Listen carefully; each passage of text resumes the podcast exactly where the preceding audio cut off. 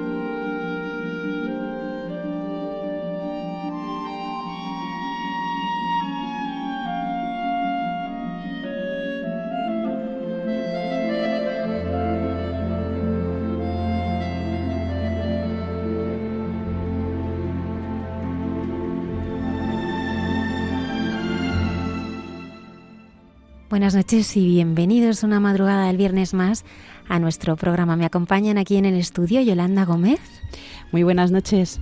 la hermana Carmen Pérez Buenas noches. Solo ver la sonrisa que tenéis todos, yo ya me alegra el corazón. y José Manuel Palomeque. Buenas noches. Bueno, esta noche nos vamos a la Araucanía. Uy, qué bien. Nos vamos a, Chile. a Chile, a Chile, claro. Vamos a tener con nosotros al padre Pablo Fernández Martos. Qué bien. O sea que el padre Javier Mairata entrevista a Pablo. ¿Verdad que es precioso? eh, que llena el corazón ver a dos sacerdotes de Cristo hablando así y comunicando, eso ya es una riqueza enorme. Es que yo creo, querida familia de Radio María, que tenemos que sentirnos, pero multimillonarios, porque ser capaces de abrir nuestro corazón y de irnos llenando momento a momento de lo que vamos oyendo, yo, esta pobre eh, hermana mayor, pues, pues lo siente así, que verdaderamente vivir es aprender. ¿Y cómo aprendemos? No me digan que cómo- no aprendemos cada viernes y se alegra nuestro corazón, porque aprendemos con alegría. Estarán con nosotros el padre Miguel Márquez, Ay, qué bien que oigamos al padre Miguel Márquez, que siempre nos comunica esa paz y ese silencio interior que él tiene, al mismo tiempo que sientes esa vibración de llegar a todos los sitios. Cayetana Jairi Johnson continúa en Jerusalén.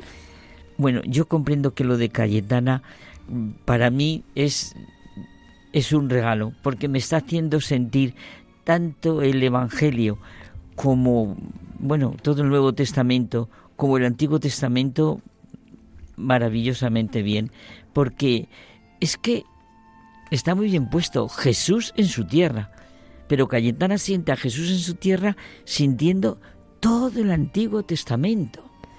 El padre Alberto Rollo nos recordará a la JMJ de Lisboa, a la que Yolanda, para la que se está preparando. Ya falta menos, nos estamos preparando todos, jóvenes, mayores, todo el mundo, para vivirlo bien. Eso, unos nos quedaremos haciendo oración por todos los que vais y disfrutando, pensando en lo que va a llegar a tantísimo joven. Y se agradecen esas oraciones que se necesitan mucho. José Manuel, ¿cómo pueden nuestros oyentes contactar con nosotros? Pues eh, muy fácil. En la dirección de correo del programa hay mucha gente buena, arroba radiomaria.es. Eh, ahí pueden mandarnos sus mensajes que los at- atenderemos con el cariño de siempre. Oye, y de verdad, sintamos todos los viernes, al lado de cómo mm, vemos el mundo y las noticias y tal, el hay mucha gente buena. Pues sintámoslo, que sí, que hay mucha gente buena.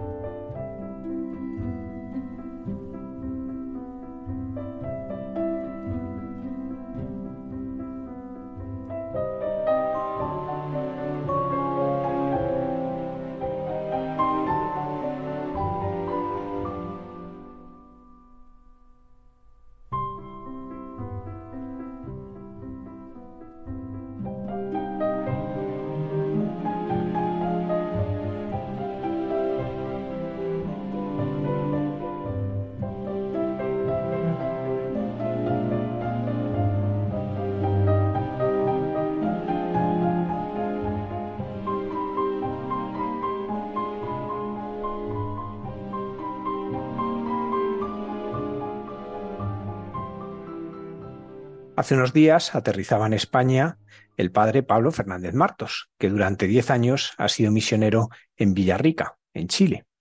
Esta noche nos acompaña, pues, no solo para hablarnos de su experiencia misionera, sino de la obra que Dios está haciendo en su vida y a través de su vida desde que él era muy pequeño. Buenas noches, Pablo. Buenas noches, Javier. Pablo, tú eres de las personas que ha vivido siempre la fe. Tú no has tenido crisis de fe, tú no has tenido momentos de lejanía de la fe, sino que gracias a Dios la has vivido siempre. ¿Cuáles son las claves que crees tú que te han ayudado a vivir siempre en esta fe? Pues sí, yo la verdad es que he sido muy afortunado porque el Señor, quizá compadeciéndose de mi debilidad, siempre me ha permitido pues vivir en, en este contexto de fe de la vida de la Iglesia.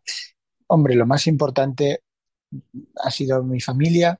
Eh, mis padres son dos personas muy unidas eh, a la Iglesia, muy unidas entre ellas también por el vínculo sacramental y nos han educado a todos los hermanos, los siete hijos que han tenido, en la fe. Y, es una fe que, hemos vivido en casa y por eso eh, pues siempre ha estado mamada desde la más tierna infancia, eh, vivida con mucha intensidad eh, pues desde pequeñito. ¿no? En, en, mi casa pues siempre se ha hecho el mes de María, en mi casa se rezaba el rosario todas las noches, te gustase, no te gustase, te apeteciera, no te apeteciera, rezabas el rosario. Y si te aburrías, te sentabas y jugabas con el rosario, pero estabas allí. Y, y, bueno, pues siempre hemos ido a misa, mis padres naturalmente siempre al frente de la manifestación, eh, son personas de misa diaria y, y, fueron cultivando de una manera pues muy, muy sencilla eh, pues la fe que, que nosotros tenemos, eh, ayudándonos también con una eh, muy buena instrucción religiosa y preocupándose también de que los ambientes en los que nos moviéramos fueran ambientes donde la fe se pudiera no solo sostener, sino acrecentar. Y, esto, bueno, pues eh, favoreció mucho pues, mi, vida de fe. ¿no? cuando yo era más niño viví, vivimos en Alemania, cuatro años y tanto, y, bueno, allí quizá era un momento un poco más complejo porque la fe pues, se vivía de otra manera, pero aún así yo recuerdo que acudíamos a una comunidad eh, de habla hispana, eh, donde mi hermano pues también empezó a ser monaguillo y solíamos ir a misa y unirnos pues, a las actividades que allí se hacían. Y bueno, eso nos ayudaba. En mi colegio eh, había educación católica, era un colegio público, allá en Alemania y había también amigos protestantes. Y eso, en cierto modo, me ayudó porque, porque también es verdad que, que se hacían muchas actividades ecuménicas, pero a mí me parecía que ellos pues tenían mucha pobreza por no tener la Eucaristía y no tener la Virgen. ¿no? Y, y, bueno, pues eso también me, me, ayudó a fortalecer mi fe. A esto va unido también que precisamente por, ese, por esa vida en Alemania, eh, mis padres pidieron a, a, los jesuitas del colegio en el que yo estudiaba en San Martín que pudieran adelantar un poco la primera comunión. Y yo hice mi primera comunión con tan solo seis años, casi siete. Y, y creo que, que, pocas veces he recibido la comunión con, con un fervor más grande que, en aquella celebración que, que, todavía tengo algunos recuerdos de ella, eh, con mucha gratitud. Luego ya a la, vuelta de Alemania, mis padres eh, preocupados también por, por nuestra vida de fe, sobre todo ya entrando en la adolescencia casi todos, pues se enteraron de que había una parroquia en Madrid que funcionaba muy bien, más o menos cerca de casa, que era la parroquia de San Jorge, y allí pues eh, nos, nos, llevaron y inmediatamente se presentaron al, al, párroco, que en aquel tiempo era San Rafael Sornoza, obispo de Cádiz, y nos puso a, a toda la familia a las órdenes de, del párroco. Eh, mi padre se, se, encargó del grupo de misiones, mis hermanos en el coro, yo entré en el grupo de monaguillos, mi madre en la acción católica y así, pues toda la familia nos implicamos en la vida parroquial. Y la verdad es que yo me, me metí hasta el fondo, ¿no? Participaba en un grupo de juveniles, eh, ayudaba toda la misa que podía y, y, la verdad es que en la parroquia pues yo era tremendamente feliz. ¿no? Y a esto se unía también pues el colegio en el que estudiaba, volvimos a estudiar al Colegio de los Jesuitas, donde yo pues también participé en, en los grupos de, que se llama el grupo de compromiso de, del colegio, donde se hacían unos compromisos, eh, pues de ir a misa al menos un día a la semana, y además del domingo, y luego pues unos momentos de oración, y así pues iba comprometiéndome, todos mis amigos participaban pues también de esta, este ideal de fe, y por tanto el ambiente en el que yo me moví siempre pues, pues era un contexto eh, muy, muy cuidado. Y mis padres siempre lo cultivaron. A veces teníamos más ganas, a veces menos ganas, pero, pero siempre se cultivó. Y, y, bueno, pues de esa manera fue, fue creciendo y avivándose en mí la fe, también con las actividades del verano, los campamentos de la parroquia, las convivencias. Y de hecho, pues fue a los 12 años, poco, poco tiempo después de haber regresado a Alemania, con la parroquia tuvimos una convivencia en la Alameda del Valle y, y allí pues había un sacerdote eh, que nos contó su vocación. Y yo la verdad es que eh, no recuerdo quién es ese sacerdote, nunca he sabido porque en ese momento tampoco me preocupó mucho, eh, pero yo solo recuerdo cómo la mirada de ese hombre, ¿no? cómo miraba. Está, tuvimos una celebración en, en una casa que hay en ese lugar, un poco bordillada, y allí pues yo recuerdo que él nos contaba la historia de su vida y me miraba a mí todo el rato, éramos como 50, y yo decía, es que me mira a mí. ¿no? Y, y, además de sentirme interpelado por esa mirada, eh, sobre todo me sentí como amado en esa mirada. ¿no? Y, y, yo salí de esa reunión pensando, yo de mayor quiero mirar así. Y la lógica me llevó a pensar, para mirar así tengo que ser sacerdote. Y ya está, no pensé más. ¿no? Así que nada, fui a mi, a mi madre. Cuando llegué a la convivencia le dije, mamá, te tengo que contar una cosa. Voy a ser sacerdote. Mi, mi, madre, muy graciosa, me dijo, me parece muy bien, hijo, pues estudia mucho, que es lo que hacen los sacerdotes. Así que me bajó a, a la realidad enseguida y, y me, me, animó en el fondo pues a, a, vivir con, pues, con horizonte de futuro, pero con los pies en presente. ¿no? Y, y, nada, pues así fui, fui caminando en la vida de fe, eh, vinculado mucho a la parroquia, a los monaguillos y comenzando pues el acompañamiento espiritual con el que en aquel tiempo era, era el párroco don Rafael. Y, bueno, pues de su mano y, y, con, la compañía pues de, de, mi familia, pues fui creciendo y sosteniéndome en esa vida cristiana sin demasiados sobresaltos. Mis amigos tuvieron sus crisis y sus cosas, pero yo en el ámbito de la fe nunca tuve ninguna duda particular. En el ámbito de la vocación quizás sí, eh, algunos momentos donde, bueno, pues me, evadí, eh, bueno, pues con las cosas que de cualquier adolescente, ¿no? Y los enamoramientos que van y vienen. Pero la verdad es que eh, yo, cuanto más me negaba la vocación, con más fuerza, eh, pues resonaba en, en mi corazón, y es como la vocación es como un grifo mal cerrado, ¿no? que mientras hace ruido no lo oyes, pero cuando te acuestas en silencio se oye el clac, clac, clac, como si estuviera cayendo una cascada. ¿no? Y no hay manera de dormirse, o como un mosquito en una habitación que apagas la luz y, y y ya no puedes, tienes que levantarte y, y buscar el bicho. ¿no? Y, y, la vocación, pues en mi caso era parecido. ¿no? Yo por, en los momentos en los que intentaba huir eh, bueno, pues al final es verdad que como no dejaba de rezar, no dejaba de ir a misa, de ir a misa todos los días en el colegio, pues, pues es que siempre estaba presente esa pregunta, ¿no? Y mis padres siempre rezaban eh, pues por nuestra vocación. Eh, había un, misterio del rosario que era eh, siempre por esta petición, por vuestra vocación, los que os ayuden a formarla o forman parte de ella. Siempre, todos los días. Entonces, en mi casa había esa cultura vocacional, esa invitación a entregar la vida, eh, pues, al Señor, a la Iglesia, también por España, eh, y, por tanto, pues siempre existió ese ambiente. Y luego, bueno, pues ya en el camino vocacional, pues fui creciendo eh, hasta el momento de, de, tomar esa decisión de entrar al seminario al terminar el, el, el era COU y el último año del colegio. y bueno, pues pude entrar, con la bendición de mis padres, es verdad que, que ellos cumplieron su papel también, pues de, de, hacerme las preguntas necesarias, de ponerme un poco contra, las cuerdas y de, y de bueno, pues de, forzarme un poco también a, a hacer una, un discernimiento serio y profundo. Pero bueno, con la ayuda de Dios y, y el buen ejemplo recibido, pues yo me lancé, inspirado por los buenos sacerdotes, por aquel sacerdote cuyo nombre no recuerdo, pero que espero reconocer en el cielo, eh, que me impulsó a desear esta, este, este mirar como, como, el Señor mira, mirar como, como el Señor nos mira.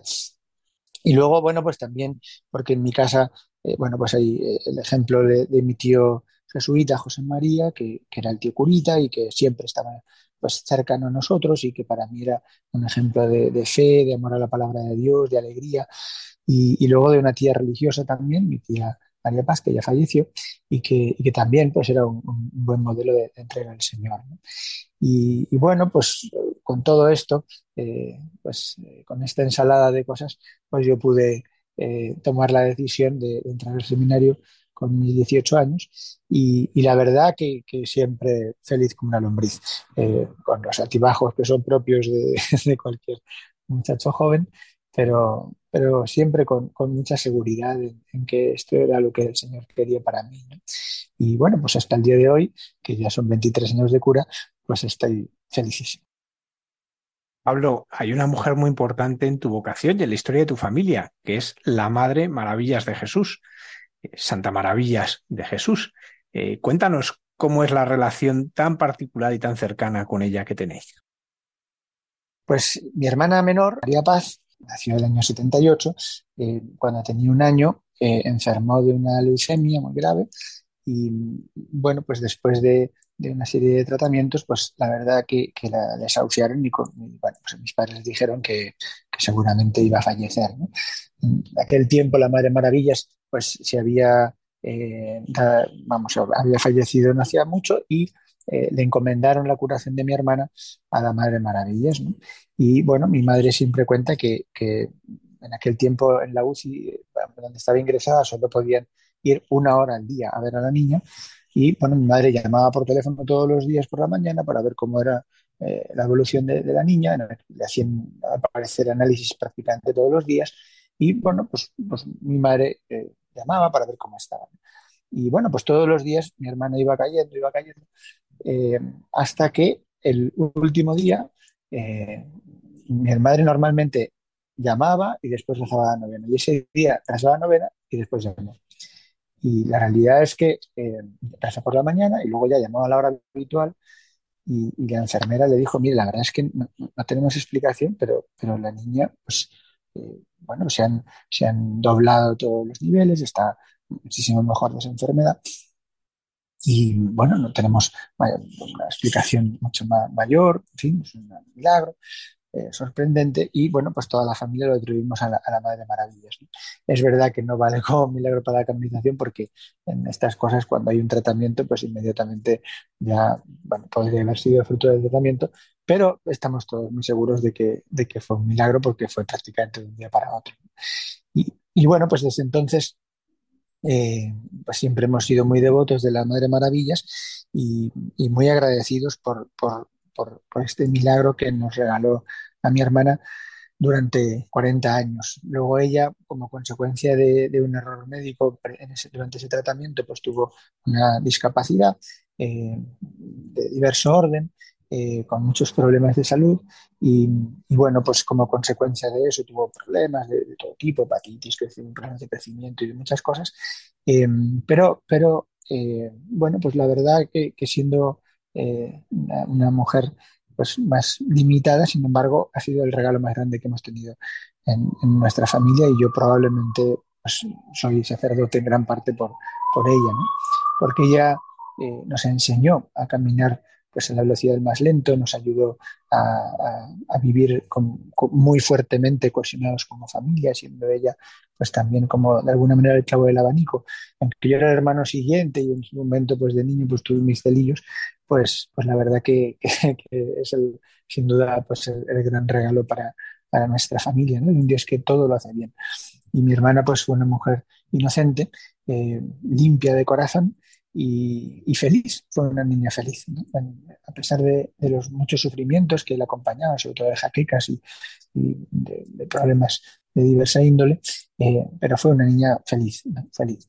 Eh, ella falleció hace, va a hacer cinco años, eh, bueno, pues, por, por un derrame, y, bueno, pues falleció de una manera bastante repentina. Yo no llegué desde Chile, no alcancé a llegar a su muerte, pero sí alcancé a, a llegar al entierro y a los funerales. Y bueno, pues incluso en eso, pues Maripaz ha sido un regalo que la Madre Maravillas nos, nos dio, eh, nos ha alcanzado Dios y, y, que nos ha permitido, pues, en, en, gran medida ser la familia que hoy somos, ¿no? porque fortaleció nuestra fe, nos, nos movió mucho a, a rezar por ella y luego pues nos hizo mucho bien como familia, como hermanos y a mí en particular también ¿no? me, me, hizo mucho bien, mucho más bien del que quizá soy consciente y que probablemente eh, hasta, hasta, hasta el cielo no voy a darme cuenta de, de hasta qué punto pues eso ha tenido un impacto en, en mi vida y en, en, quién soy hoy. ¿no? Pero es verdad que, que nos acogemos mucho hoy pues, a la intercesión de mi hermana María Paz y, y puedo decir que es bastante eficaz en, en, varias cosas que le hemos pedido. Eh, ella murió un 22 y de, de, noviembre y, y el, el, día 22 casi siempre pasan cosas. bueno, y también eh, un regalo que me hizo la Madre Maravillas, o sea, Maripaz a través de la Madre Maravillas o al revés, fue que en la beatificación de la Madre Maravillas, como mi hermana pues había sido curada por ella, eh, las carmelitas me, ofrecieron la posibilidad de, de, ser monaguillo en la misa de verificación con el Papa San Juan Pablo II, lo cual me dio ocasión también de, de, darle la mano y eso sin duda fue un espaldarazo a mi vocación, que ya por aquel entonces estaba como en cuarto del seminario y, también eso pues ha sido un regalo que la Madre Maravillas nos ha dicho. Y luego pues también mi primera misa fue en la Aldehuela, donde está enterrada la Madre Maravillas, eh, fue solo con, con mi familia y las, las, carmelitas y alguna persona más de los que venían a misa ese día. Pero siempre he guardado un cariño muy grande a la Madre Maravillas y una gratitud inmensa. Tras tus primeros años de sacerdote, tú estuviste en el seminario menor, en diversas parroquias. ¿Cómo va surgiendo la vocación misionera o ya venía de antes? Bueno, eh, a ver, yo, la verdad es que en el seminario yo no tenía un mayor interés en irme a las misiones porque, porque siempre pensé que en España ya había mucha misión y, bueno, pues no, no, tenía yo la conciencia de, una llamada particular. Algunos compañeros pues decían que les gustaría ir fuera y tal. Yo la verdad es que no, no, me sentía especialmente movido al asunto. Luego también es verdad que tenía yo una, una cierta eh, no sé cómo decirlo, manía o no sé, porque en muchas ocasiones cuando iban gente a, a, a misiones, cuando yo estaba en el colegio, eh, pues volvían siempre eso, trayendo fotos y cosas, y siempre era como fotos con niños pobres. ¿no? Y a mí, no sé, como que me parecía que era irse 15 días, era como hacer turismo de pobres. Y, y no sé, había algo como que me costó. Yo siempre decía, si yo me voy es para quedarme, y punto. ¿no? eh, eh, así que bueno, yo no, no, no, sabía muy bien, no tenía esa inquietud, eh, eh, al menos no, no, del todo consciente. Sí es verdad que hay una anécdota que me pasaba, que es que estando yo en séptimo de GB, no sé si en el contexto del DOM, no, no, me recuerdo bien, nos dieron una estampa de San Francisco Javier, que fue en el año 87, y, y yo escribí una, una oración eh, en esa estampita eh, inventada por mí poniendo eh, San Francisco Javier, ayúdame a ser misionero como tú y a predicar a Cristo entre todos los hombres, amén, algo así. Y, puse debajo firmado por Pablo. Y bueno, pues ahí quedó la estampita. Yo ya me olvidé de eso y pasé también al seminario, todo. Eh, y bueno, pues, pues yo no. Re... Bueno, mi padre era el, que llevaba el grupo de misiones en la parroquia. Siempre ha habido pues, una cierta vinculación a este mundo. Pero, pero yo, no, no, yo siempre pensé que yo tenía que ser cura aquí y ya está. No más que, que con ese asunto. ¿no?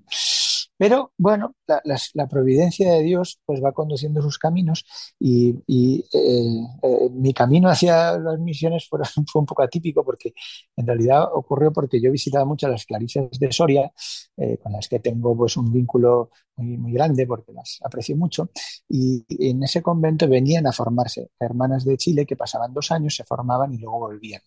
Y bueno, pues yo en aquel tiempo que, que estaba recién ordenado diácono, cuando empecé a, tener relación con ellas, pues bueno, pues me hice amigo de, las hermanas eh, de Chile y cuando me ordené, pues les escribí, bueno, que me ordeno para que recen, ellos me contestaron, yo les contesté y siempre me decían que tenía que ir, hasta que finalmente en 2004, pues eh, las visité. Visité el convento, visité Chile, estuve 16 días, 15 días llovió, en Chile, en el sur de Chile llueve mucho y era en pleno invierno porque julio es invierno. ¿no? Pero la verdad es que la experiencia fue muy bonita, muy positiva y, yo me lo pasé fenomenal y disfruté mucho de, ir a, a, a, la parroquia del capellán, eh, que era el padre Francisco Javier Stegmayer, que fue muy importante porque después fue el obispo que me llevó. Y, y de las hermanas y de las personas que haya conocido. Y, y bueno, pues, pues, nada, terminó esa experiencia. Y yo me acuerdo de cuando íbamos a, des, o sea, estaba despegando el avión eh, ya de, pues de, de, de, regreso eh, hacia Santiago, la ciudad de Santiago, para tomar el vuelo a España. Me recuerdo que al despegar hubo como un flash, eh, como una cosa interior que me dijo, un día volveré a quedar yo lo deseché como una tentación y pensé, eh, déjate, déjate, si eso es una, es una tentación. Así que me volví a España tan contento y ya, pues nada, yo me pasé muy bien. Luego, años después, volví otra vez, en 2007, después en 2008. Eh, y bueno, pues siempre era una experiencia gratificante, iba pues eso, 15 días, 20 días, y, y daba retiros, ejercicios, predicaba por aquí, por allá. Y, en aquel tiempo al capellán de las hermanas, el padre Francisco Javier, le hicieron rector del seminario de Concepción. Y bueno, me pidió que fuera a darle los ejercicios a los seminaristas. Bueno, yo le dije, bueno, pues sí, lo vamos a intentar, pero justo me han cambiado de parroquia, voy a ir a la parroquia de la Virgen del Carmen, entonces en Móstoles, y entonces pues no, no, no puedo ir ahora, pero más adelante. Así que bueno, acordamos ir a, en, en 2000 eh, que fuera el retiro en el año 2010 al, al seminario. Y, y, bueno, justo en medio le hicieron obispo de Villarrica. Y, y, bueno, pues ahí me dijo, oye, pero vente a Villarrica y nos das el retiro aquí a los sacerdotes y al seminario. Bueno, ya, está bien. Así que allá que me fui. Y volé en 2010, no pude aterrizar porque justo estaba volando y fue el gran terremoto del 2010, con lo cual me tuve que volver a España. Y, y, ya, pues cuando ya todo se calmó, pues volví en, en 2011 a predicar aquel, aquellos ejercicios. Y en aquellos ejercicios en Villarrica, eh, Monseñor Francisco Javier, pues ya me, me preguntó, ¿no? Eh, Oye, tú no conocerás un sacerdote que, quiera venir aquí a ayudarme en el seminario. Y me dije, sí, claro que conozco, conozco varios, eh, pero, pero no conozco a ningún obispo que les deje salir. Y ya me preguntó, ¿pero tú te vendrías? Le dije, pues sí, si usted lo pide a mi obispo eh, y él me manda, yo me vengo. Bueno, se lo vamos a confiar al Sagrado Corazón. Yo pensé para mis adentros, yo creo que le va a decir que no. Pero, para mi sorpresa, pues don Francisco escribió y don Joaquín, entendiendo que lo que me pedía don Francisco era ser director espiritual del seminario y comprendiendo la importancia que el seminario tenía, pues me dijo que, que sí, que podía marcharme. A todo esto yo era párroco de la parroquia del Carmen de Móstoles, y son, creo que es la única parroquia dedicada a la Virgen del Carmen de la diócesis, si no me equivoco, que es la patrona de Chile, y, y luego iba todos los días a, las hijas de la caridad a celebrar misa eh, a la calle Chile. Y, entonces era que tanto va a cantar a la fuente que, que al final pues acabó rompiendo. Y, y, bueno, pues al final pues se dieron las cosas y en el año 2013 fue cuando eh, ya partí para, para Villarrica para hacerme cargo de la dirección espiritual del seminario. Pablo, cuando se habla de Chile, mucha gente no lo considera tierra de misión, por, bueno, pues consideran que por su nivel económico, por las, los logros sociales, pues como que está fuera de los territorios de misión. Tú has vivido una realidad muy distinta. ¿Cómo es esta realidad que tú has vivido? Bueno, yo creo que primero hay que entender que, que el mundo entero es tierra de misión y que tanto Estados Unidos, donde la Madre Teresa decía que había visto más pobres que en Calcuta, ¿no? eh, como, como en Chile, como en España, pues son tierras de misión porque la misión en la Iglesia no es ayudar a los pobres, es evangelizar y anunciar a Jesucristo. Para lo cual es verdad que movidos por la caridad de Cristo, la Iglesia atiende las necesidades de aquellos lugares donde hay más necesidad y donde hay más pobres. Pero la presencia de la Iglesia es, viva en todo el mundo y es muy necesaria en todo el mundo. Y Chile es un país que es verdad que en la comparativa con, el resto de, Hispanoamérica, pues es, tiene una situación económica mucho mejor, aunque es un país con fuertes desigualdades, la gente que es muy rica es muy rica, no hay una clase media demasiado desarrollada y la gente pobre, bueno, es humilde, no es quizá la pobreza de otros países, no hay miseria, eh, pero bueno, pues es, hay, hay, bastante humildad y momentos y situaciones y familias pues que sí viven con, con mucha pobreza. Ahora, es tierra de misión, es una tierra de misión muy necesitada, porque primero eh, hay una notable escasez de, de, sacerdotes, es una tierra, es muy grande, el país es enorme, larguísimo, son 5.000 kilómetros de largo, eh, muy estrecho, unos 200, 250 kilómetros de ancho, pero es muy extenso y la mitad de la población casi está en, en la región metropolitana, en la zona de Santiago, que son como 8 millones, el país tiene 19 millones y el resto pues se va distribuyendo por todo el resto del, del país, ¿no? Y, y, bueno, mi, mi, región en Villarrica, que es la zona Araucanía, eh, la diócesis era muy grande, en torno a, a 20.000 kilómetros cuadrados, eh, y muy extensa. En población no era tanto, eran unos 400.000 habitantes. Y, y, luego, bueno, pues eh, pueblos no tan grandes, Villarrica, bueno, en los últimos años ha crecido mucho, pero, pero en aquel tiempo cuando yo llegué eran unos 30.000 habitantes, eh, ahora tendrá 60.000 por ahí. Y es un lugar maravilloso, precioso, un lago, un volcán maravilloso, unos paisajes que te puedes morir de bonitos, eh, pero bueno, pues con, con unas necesidades muy, muy, importantes, ¿no? La catedral, por ejemplo, eh, que es el último lugar donde yo colaboré, pues eran 32 eh, capillas rurales, una extensión muy grande, pues, pues había una capilla que estaba como a 30 kilómetros de, de, la catedral, que había que ir a veces, bueno, con camioneta por, caminos de tierra, no muy malos caminos, pero sí caminos de tierra. Y bueno, pues en esas comunidades tenías eso, misa una vez al mes, había comunidades más activas con 20, 30, 40 personas, otras donde iban 4 o 5, pues hay algunas zonas donde ya se iba despoblando.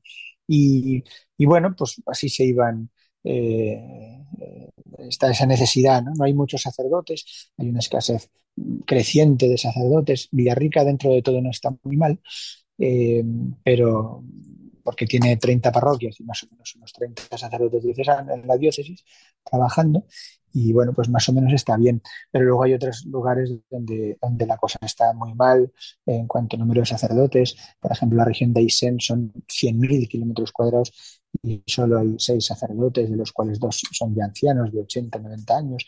El resto son pues seis diáconos permanentes que atienden como pueden una región extensísima con poca población, 120.000 habitantes o por ahí. Y bueno, pues eso siempre es doloroso. En el sur de Chile además hay zonas con, varias, islas, bastantes islas. Tenemos ahora un seminarista en Villarrica que es de una isla pequeña, que son 4.000 habitantes, Melinca. Y ahí, por ejemplo, pues no tienen misa más que una vez al mes si es que tiene suerte. Y bueno, pues el Señor ahí pues sigue llamando.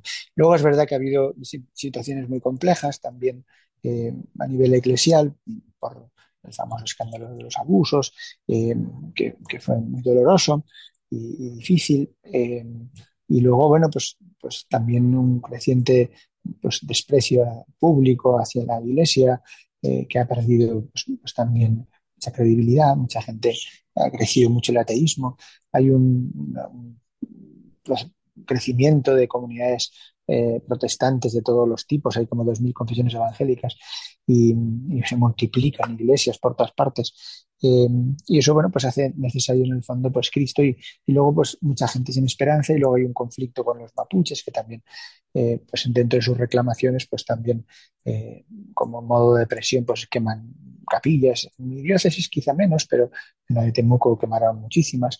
Entonces, bueno, es verdad que hay una serie de dificultades que se dan eh, que, que, hacen en el fondo siempre necesario la presencia de Jesucristo. Y es verdad que, que aquí, bueno, pues podemos estar mal, pero, pero hay todavía un peso de, de tradición que, que, yo al venir estando las cosas mal todavía se mantiene, hay, hay todavía pues eh, una cultura cristiana y sacerdotes y procesiones y cosas que allí pues la verdad es que no, no es tanto porque Chile es un país muy diverso y diferente a por ejemplo Perú que está un poco más arriba y donde eh, se vive la fe con mucho más fervor.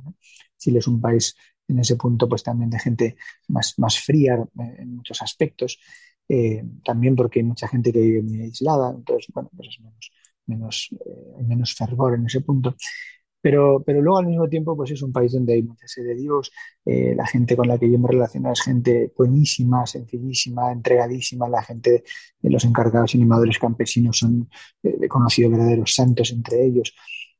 Eh, en las parroquias pues la gente se, se implica mucho, eh, participa con ilusión y en cuanto uno pues se preocupa de, de ellos y de sus enfermos y, y, de sus cosas, pues la verdad que, que te responden eh, enseguida fenomenal. ¿no? Y, yo la verdad es que puedo decir que, he sido felicísimo todos estos años, que he hecho de todo, eh, que he disfrutado muchísimo y que la gente realmente me ha querido mucho y ha respondido muy bien. Eh, luego, bueno, pues hay las dificultades normales de cualquier situación, ¿no? Pues de, los jóvenes eh, pues que viven pegados a, Internet y las, con muchos interrogantes, con muchos desafíos. Bueno, luego a eso se ha unido pues movilizaciones sociales también, eh, que bueno, pues han sido difíciles y muy conflictivas. Se ha atacado todo lo institucional, se atacó carabineros, se quemaron iglesias, se atacaba el gobierno, se atacaba el ejército, se atacaba todo lo institucional porque era parte de ese plan eh, para poder mover el proceso constituyente que, que, luego se dio lugar, que luego, bueno, pues no ha salido eh, como esperaban los que lo movieron porque el proyecto constitucional que se propuso se rechazó, ahora hay uno nuevo que están haciéndose, pero ya los que lo están haciendo son de un corte más, más conservador, entonces, bueno, pues ahí habrá que ver porque pues, qué es lo que sale. Luego es verdad que, que otra cosa que, que, ha importado en Chile es que se aprobó no hace mucho el aborto, pero que cinco años o por ahí, que en Chile no era legal. Y, y bueno, pues eso también eh, es, un, es un drama, ¿verdad? Para, para, para, para cualquier nación, porque en el fondo pues la matanza de los inocentes es un sacrificio Satanás realmente y eso pues también diré cualquier país. ¿no?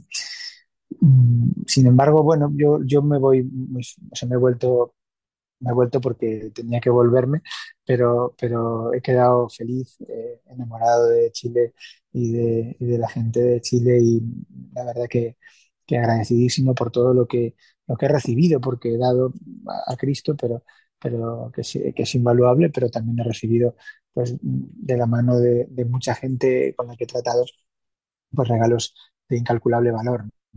Eh, pues de, de, ejemplos, de testimonios, de, de gestos preciosos de gratitud que, que, bueno, que uno guarda en el corazón y que realmente impresiona eh, lo, lo, agradecido que, que, puede llegar a ser la gente, ¿no? sobre todo la gente más sencilla. Yo he disfrutado mucho en los campos celebrando misa en las capillas rurales, eh, que son súper humildes, de gente súper sencilla y súper buenísima. Y, y, luego, bueno, pues también la ilusión de, de, poder aportar un granito de arena en la formación de los futuros sacerdotes en un seminario que es, es pequeñito, en, que reúne seminaristas de cinco diócesis, en total son como 15. Y bueno, pues es verdad, con números escasos, pero, pero también con esperanza, ¿no? Porque son chicos buenos. Y, y bueno, pues si el Señor con 12 armó la que armó, digo yo que con 15 podemos con el sur de Chile, ¿no?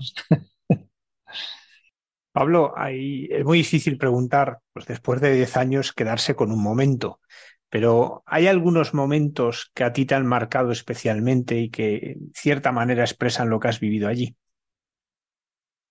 La verdad es que no, no sabría decir eh, así uno concreto, eh, más allá de, de, la misa cotidiana. Eh, o sea, yo, como, como, como, nunca pensé en irme a las misiones, eh, cuando celebraba la misa en el obispado, en el seminario, muchos días me quedaba pensando, eh, estoy celebrando misa en Chile, es que es increíble, o sea, es alucinante. Eh, y me alegraba solo de pensarlo. Para mí era motivo de gozo eh, cotidiano. ¿no?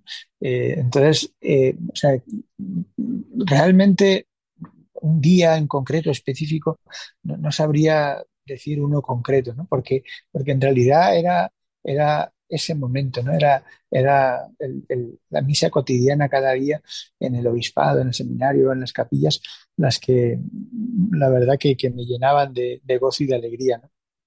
Hay muchos momentos preciosos que he podido vivir, eh, naturalmente, pues la inauguración de la capilla de oración perpetua, las fiestas padres que en Chile son la repanocha y que se celebran con alegría. También, pues, las, mis actividades en, muchos lugares, quizá de todas las cosas que, más puedo disfrutar ha sido de, de, la, de, de, las conversiones a la fe católica pues de, personas que, que, se han acercado en estos años a la fe y han recibido el bautismo. Quizá eso es lo que más ilusión me puede llegar a hacer. Algunas personas que procedían del ámbito evangélico, eh, sobre todo en el colegio, que era donde yo tenía un trabajo más pastoral, en el seminario eh, era más pues, académico y espiritual. Y, y, bueno, pues esa, esa cercanía eh, ese, ese esa conversión, esa, ese descubrimiento de la fe que además eh, en, en- en- en muchos casos estaba asociada a la adoración eucarística. O sea, hay, hay dos casos en concreto de una mujer ya adulta y un- una joven, las dos evangélicas, que, que su conversión se dio en el contexto de, de una adoración eucarística, que fueron por, por- por diversas razones, y, y en ese contexto cayeron en la cuenta de que eso era verdad. ¿no? Y, y bueno, pues se acercaron a la fe y poder acompañar esos procesos de los jóvenes que, que con- contra corriente, pues, pues se acercan a la fe fue emocionante. Recuerdo una joven, eh, Camila, que, que estaba sin bautizar y, y justo cuando estábamos en el apogeo de los abusos en la prensa, en la iglesia estaban poniéndola a caldo, eh, bueno, era terrorífico todo, cada día una noticia espantosa, vino a decirme, "Mira, es que yo me quiero bautizar y hacer católica. Yo le dije, mira, es que esto, eh, bueno, en este momento, ¿y cómo es en este momento? Y me dijo, bueno, porque es irrelevante si, estas cosas pasan, yo entiendo que pueden pasar a las personas, lo que importa es que yo entiendo que esto que, que la iglesia enseña es lo verdadero y yo lo quiero. Hizo un precioso proceso de conversión y bueno, pues se bautizó y, bueno, pues ahí está viviendo su, su vida cristiana con, con bastante eh, eh, esfuerzo y fervor. Y bueno, pues así eso yo creo que ha sido de las cosas que, quizá me hagan, me hagan más ilusión. Los que han abrazado en estos años la fe católica, pues también acompañados por, por, nosotros. Y, y, luego, bueno, ha habido otras situaciones bonitas en, en, la parroquia donde estuve de párroco, administrador parroquial, también experiencias muy hermosas.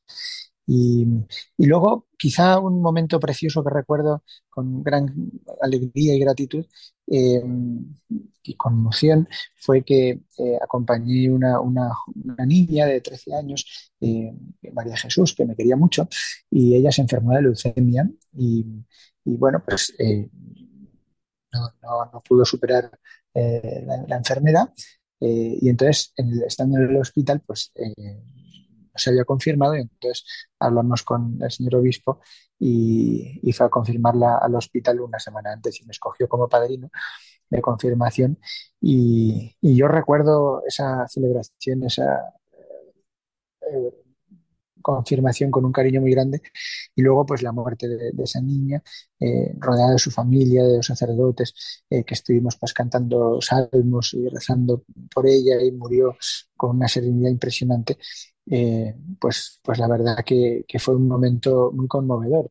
Es verdad que, que, he visto morir a más gente, pero, pero para mí fue un momento muy impactante y de hecho pues me acojo mucho a la intercesión de esta hijada mía, María Jesús. Y, y nada, y luego, bueno, y luego otras personas también que, que han pasado eh, de esta casa a la casa del padre y eh, es que he tenido la oportunidad de acompañar él y que una niña eh, que estaba muy enferma, con enfermedad degenerativa, también un ejemplo impresionante eh, de alegría en medio de, una situación súper compleja. Y bueno, pues otras personas que, que, he tenido la gracia de acompañar en muchos momentos. Luego, bueno, pues, pues también bautismos, nacimientos, en fin, la multitud de acontecimientos que tiene la vida de un sacerdote. Eh, pero quizá esos son así de los más notables. Y luego, si tuviera que poner ya el top total, eh, creo que fue la ordenación del de, padre Roberto, que fue el, el, primero que yo acompañé íntegramente en todos sus años de formación, desde el principio hasta el final. Y, y, bueno, yo creo que su ordenación fue la consolación espiritual más grande que he tenido. y es un buen sacerdote, además. Pablo, tú llegabas de un contexto a Chile como el, el que tú tenías alrededor, en, en, Móstoles, en la que hay muchísimas misas, en que la gente puede participar todos los días, y llegas allí a Villarrica y te encuentras una realidad muy distinta, porque como decía, son parroquias de la que dependen muchas capillas, en que a veces solamente se celebra misa una vez al mes, capillas eh, pues como la del Carmen, que era es una construcción sólida, o la de la capilla de los santos, que es como lo que para nosotros sería una chabola de madera con un, un tejado, bueno, lleno de goteras, ¿no? Eh, ¿Cómo se vive la Eucaristía allí? Porque a veces aquí el criterio es que sea breve. No nos engañemos, ese es a veces el criterio de la misa, ¿no? Y como se mide, ha sido breve. Sin embargo, allí cuando tú llegas a una comunidad que lleva un mes y a veces dos, porque por razones ha alargado, ¿cómo es la misa? Sí, eh, mira, una de las cosas eh, impresionantes de, de, esto, eh, bueno, hay muchas, ¿no? Primero que en Chile en todas las misas hay un coro, o sea, da igual, aunque el tipo tenga una guitarra con tres cuerdas, pero allí canta seguro. Yo recuerdo una comunidad que había un señor bastante mayor que sabía tocar dos notas, la mi, y con eso tocaba todas las canciones posibles, pero le daba con todo entusiasmo allí a cantar y lo hacían con, con verdadero fervor y, con mucha devoción. Y, y eso pues me, conmovía porque es verdad, o sea, todas las misas había normalmente alguien que cantaba. Eh, luego es verdad que, que en, general tienen menos prisa que nosotros. Eh, o sea, las misas de la parroquia todas son con lectores, guionistas y de todo, que ellos muy solemnes siempre. Y luego no tienen un apuro particular. Hombre, tampoco es que quieran una misa de tres horas, pero, pero en la, en la parroquia urbana normalmente pues lo viven con, con serenidad y con paz y uno puede celebrar tranquilo en una hora y no, a nadie le parece que sea largo, o sea, le parece fenomenal y normal y no se, no se les mueve una pestaña. Y, bueno, en ese ámbito, pues fenomenal. Las misas del campo eran otra historia, porque, porque ahí es verdad que tú llegas a la hora que llegas, porque a las 10 la misa, bueno, pero a lo mejor llegas más tarde porque había un problema, porque había, no sé, porque la camioneta se quedaba en el barro en algún lado y costaba llegar, qué sé yo. Pero en general te esperaban, o sea, no, no había mayor problema, llamabas por teléfono y me voy a retrasar, y estaban esperando. Para ellos era una ocasión también de encuentro de la comunidad, porque en el campo en Chile, a diferencia de España, la gente en España vive en el pueblo y sale al campo a trabajar. Mientras que en Chile la gente vive en su campo y por tanto en general viven más dispersos, no, no es como aquí que tienen muchos pueblos, sino que son campitos en general, ¿no? O sea, son, son eh, parcelas donde cada uno tiene su casa, su trabajo y, bueno, se juntan en el, en el centro social, en el club social o en las iglesias. Y bueno, pues ahí se reunían y bueno, pues esperaban que llegaras. Eh, es verdad que el campo chileno, como en España, se va despoblando, los jóvenes ya van a la universidad, ya no tienen tantas ganas de estar vivir en el campo porque el campo es muy exigente.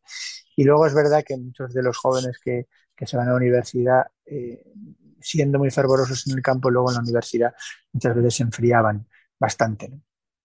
Pero, pero luego eh, pues la, la, vida de, de, esa gente, pues, pues es verdad que, que les entusiasmaba mucho pues el poder comulgar, ponían un esfuerzo muy grande por no perderse eh, la misa eh, y, y, había ejemplos eh, impresionantes también, ¿no? De, gente que por no perder la misa pues hacía cosas tremendas. Yo recuerdo en, la, en las primeras misas que yo celebré en el campo, que fue una capilla de, de Puerto Saavedra, unidad de San Pedro, yo recuerdo que, todavía en aquel tiempo llegaba la gente en carreta a, misa y a caballo hasta la capilla, una capillita que era pues así de, de lata, eh, con, con, planchas de lata así del techo, bastante humilde, eh, pero vivían con mucha devoción.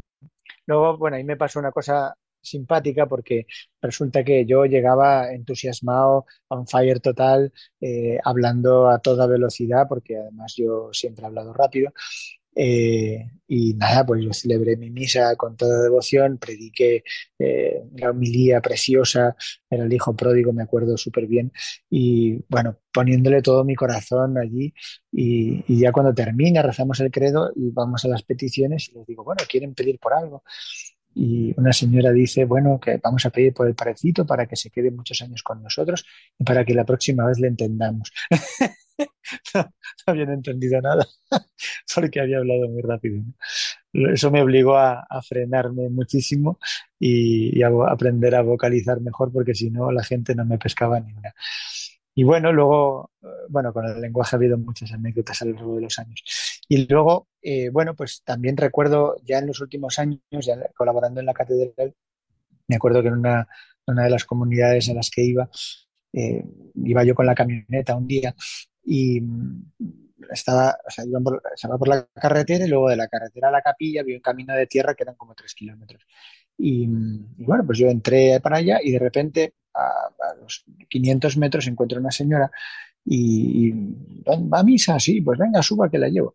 Menos mal, me dice padre, porque tengo un lumbago terrorífico y, y me estaba costando llegar.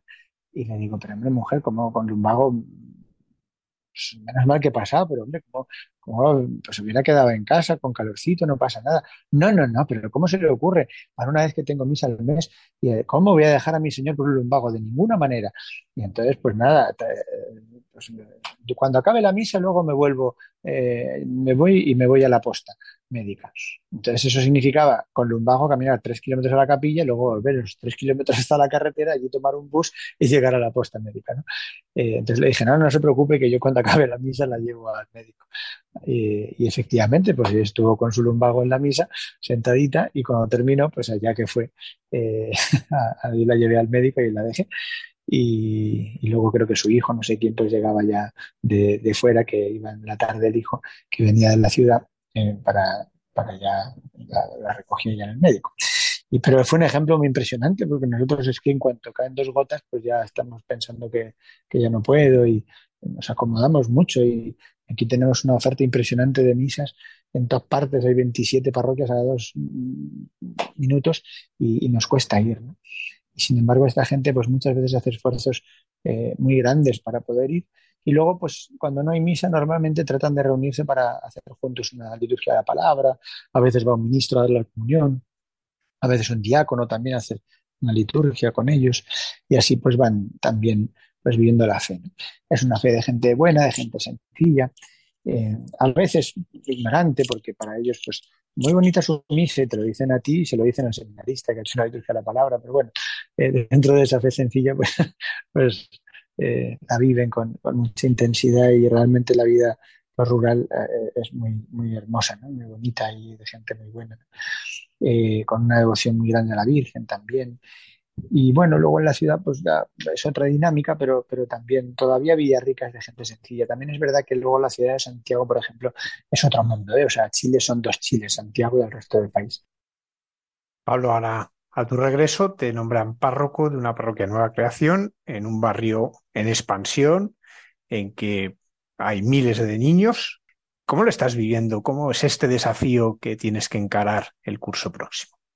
Bueno, lo estoy encarando primero con una gratitud muy grande a don Ginés, que ha tenido la, la amabilidad de confiarme pues este, esta parroquia eh, nueva. Eh, y bueno, que para mí es un, regalo muy grande y un privilegio la parroquia de Jesús y San Martín, por la que ya llevo tiempo rezando y con la que en septiembre empiezo a esperar. ¿no? Y lo vivo pues con la misma actitud con la que viví en Chile, que como un desafío misionero. ¿no? O sea, yo creo que lo único importante de la parroquia es Jesús y San Martín nos tiene que ayudar a ir a Jesús y lo que quiero es que evangelizar. Y el único programa es pues las cosas que evangelicen hacerlas eh, eso es lo único que esa es, es la única actitud que me parece que, que uno tiene ¿no?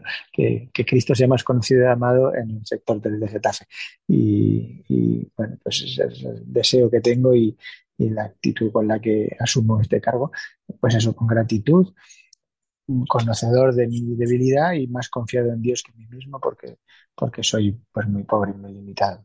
Pablo, nos hablabas de un tío jesuita, una tía religiosa, pero es que ahora resulta que la saga continúa porque tienes varios sobrinos que están en el seminario. ¿Cómo estás viviendo también la vocación de tus sobrinos? Bueno, efectivamente tengo pues la suerte de que mi familia pues, eh, pues se ha vivido siempre esta cultura vocacional que te digo y que entre mis hermanos pues todos viven la fe, sus familias también, sus, sus hijos pues mayor, parte pues son chicos muy fervorosos y muy buenos. Y, y la verdad que, en ese sentido pues eh, como todos han participado de este mismo ambiente, eh, pues en general hay, hay, ha habido también esa cultura vocacional que ha propiciado que, que en efecto dos de mis sobrinos, eh, los dos además se llaman Nacho, uno José Ignacio y otro Ignacio, eh, pues hayan entrado en el seminario de Getafe y, bueno, pues ahí andan discerniendo, luego será lo que Dios quiera naturalmente. ¿no? Pero luego también en mi familia más amplia, mis, primos en ambas familias, pues también eh, es una familia que, vive la fe, es, una herencia de mis abuelos por ambas partes, eh, que fueron siempre gente de, de fe, se recia, y, y, en general pues también eh, una familia muy unida, nos encanta estar juntos, y entre ellos pues también tengo eh, sobrinos segundos, soy un, uno en Córdoba que se ordena ahora en septiembre diácono, y él tiene también dos hermanos, una religiosa y otro fraile, en, en- en el norte, en Vergara. Y, y luego, bueno, pues también en mi familia, como es muy amplia, pues también hay, hay de todo. Hemos tenido gente del, del Camino Catecumenal, del Opus Dei, la Acción Católica, eh, de todo. Y hay también algunos numerarios. Tengo un sobrino también numerario que vive en Moscú, que, cuando él cumplió 18, él se fue a Moscú, yo me fui a Chile y a los meses él se fue a Moscú a vivir y desde entonces está ahí en Rusia, sirviendo al Señor y a la iglesia y tratando de evangelizar allí. Pero sí, gracias a Dios, pues eh, somos una familia muy bendecida. Ya digo, yo creo que el Señor se ha compadecido de mí, ha visto que soy tan débil que me ha rodeado de, de gente que, que vive intensamente la fe.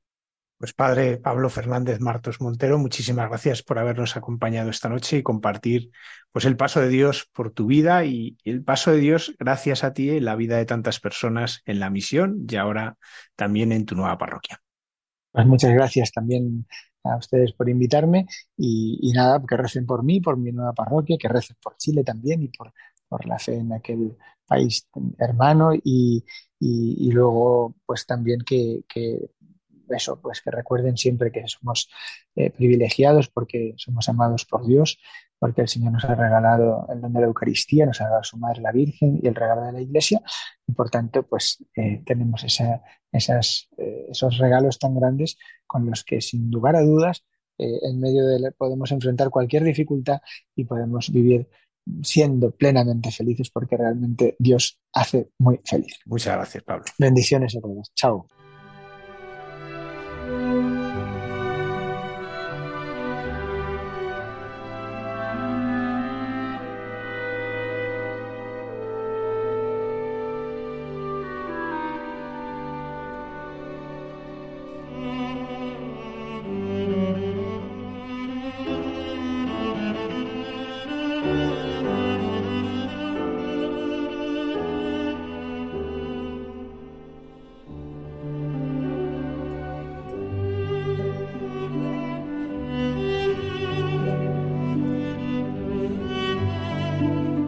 Testimonios de encuentro y amistad con el Señor que se convierten en una luz de esperanza en la noche. Estás escuchando en Radio María Hay mucha gente buena. Fíjate, la primera impresión que tengo al escuchar a, Pablo Fernández eh, me ha recordado lo que tú íbamos a comentar luego. Por el recibir y el dar un nuevo ritmo en la vida. Es verdad. Todo el rato en la entrevista a mí también me lo ha comunicado lo que significa el comunicar la fe. Claro, primero se recibe, es Claro, imposible. No puedes dar si no recibes Si antes. no recibe, lo estábamos hablando con otra manera hace un rato con Yolanda, pero es que es verdad, ella me decía que la fe es que no se puede vivir sin haber recibido primero, empezamos por lo que es nuestra vida, haber recibido primero y a raíz de, de eso dar. Sí, Es sí, verdad. sí, es que me, me- lo ha, me lo ha traído, sí. A mí me gusta mucho, por eso que dice José Manuel, cómo comunica la fe.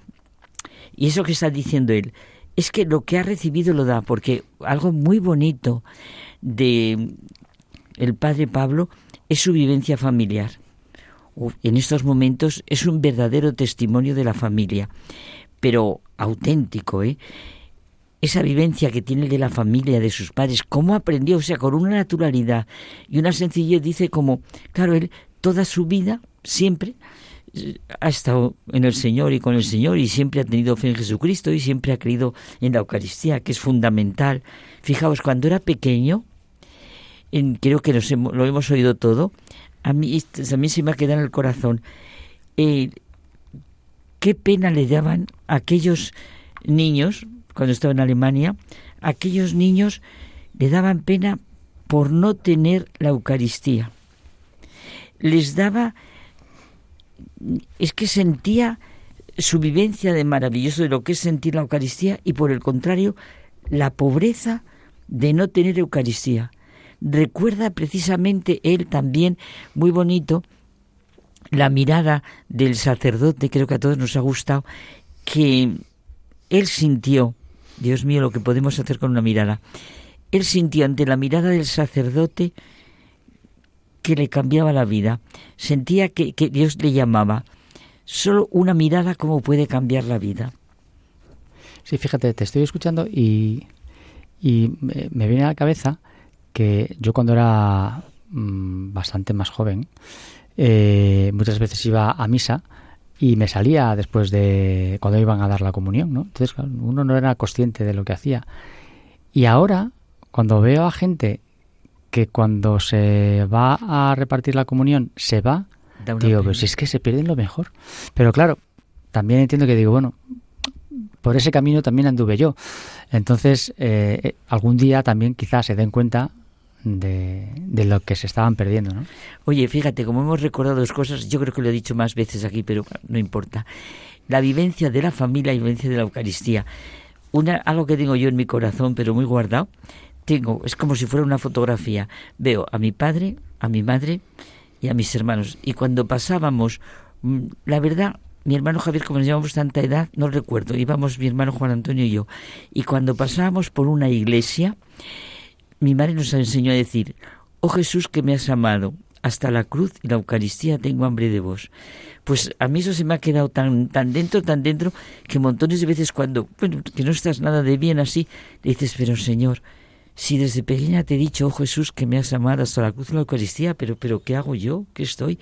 Oye, quiero repetir una cosa, que es que, mm, lo he dicho lo de la mirada, pero es que ahora me ha venido tal y como él lo dijo.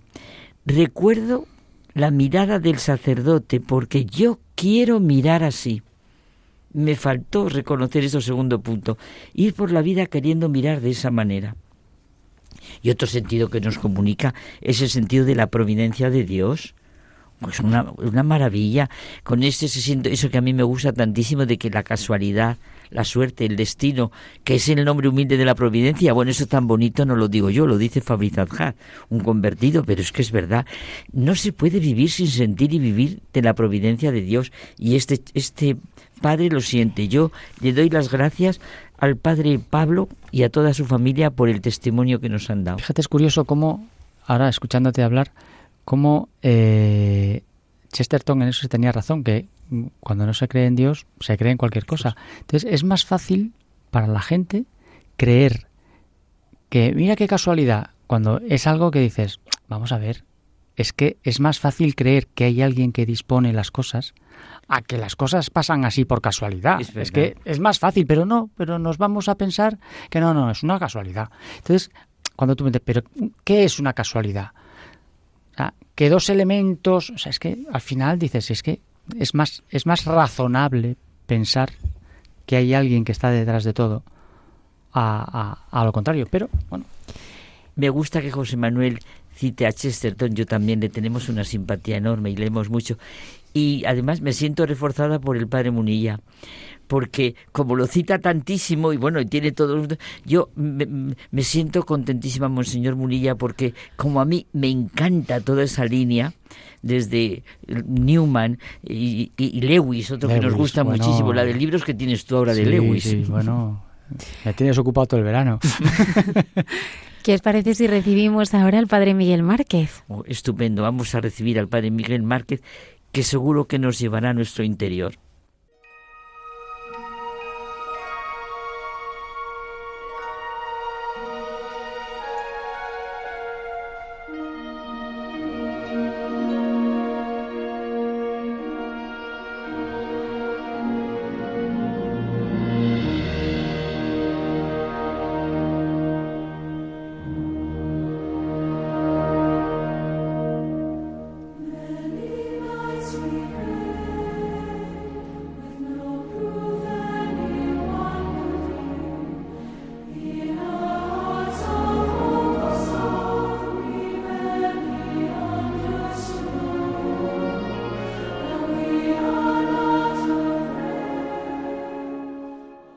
Buenas noches, amigos, amigas.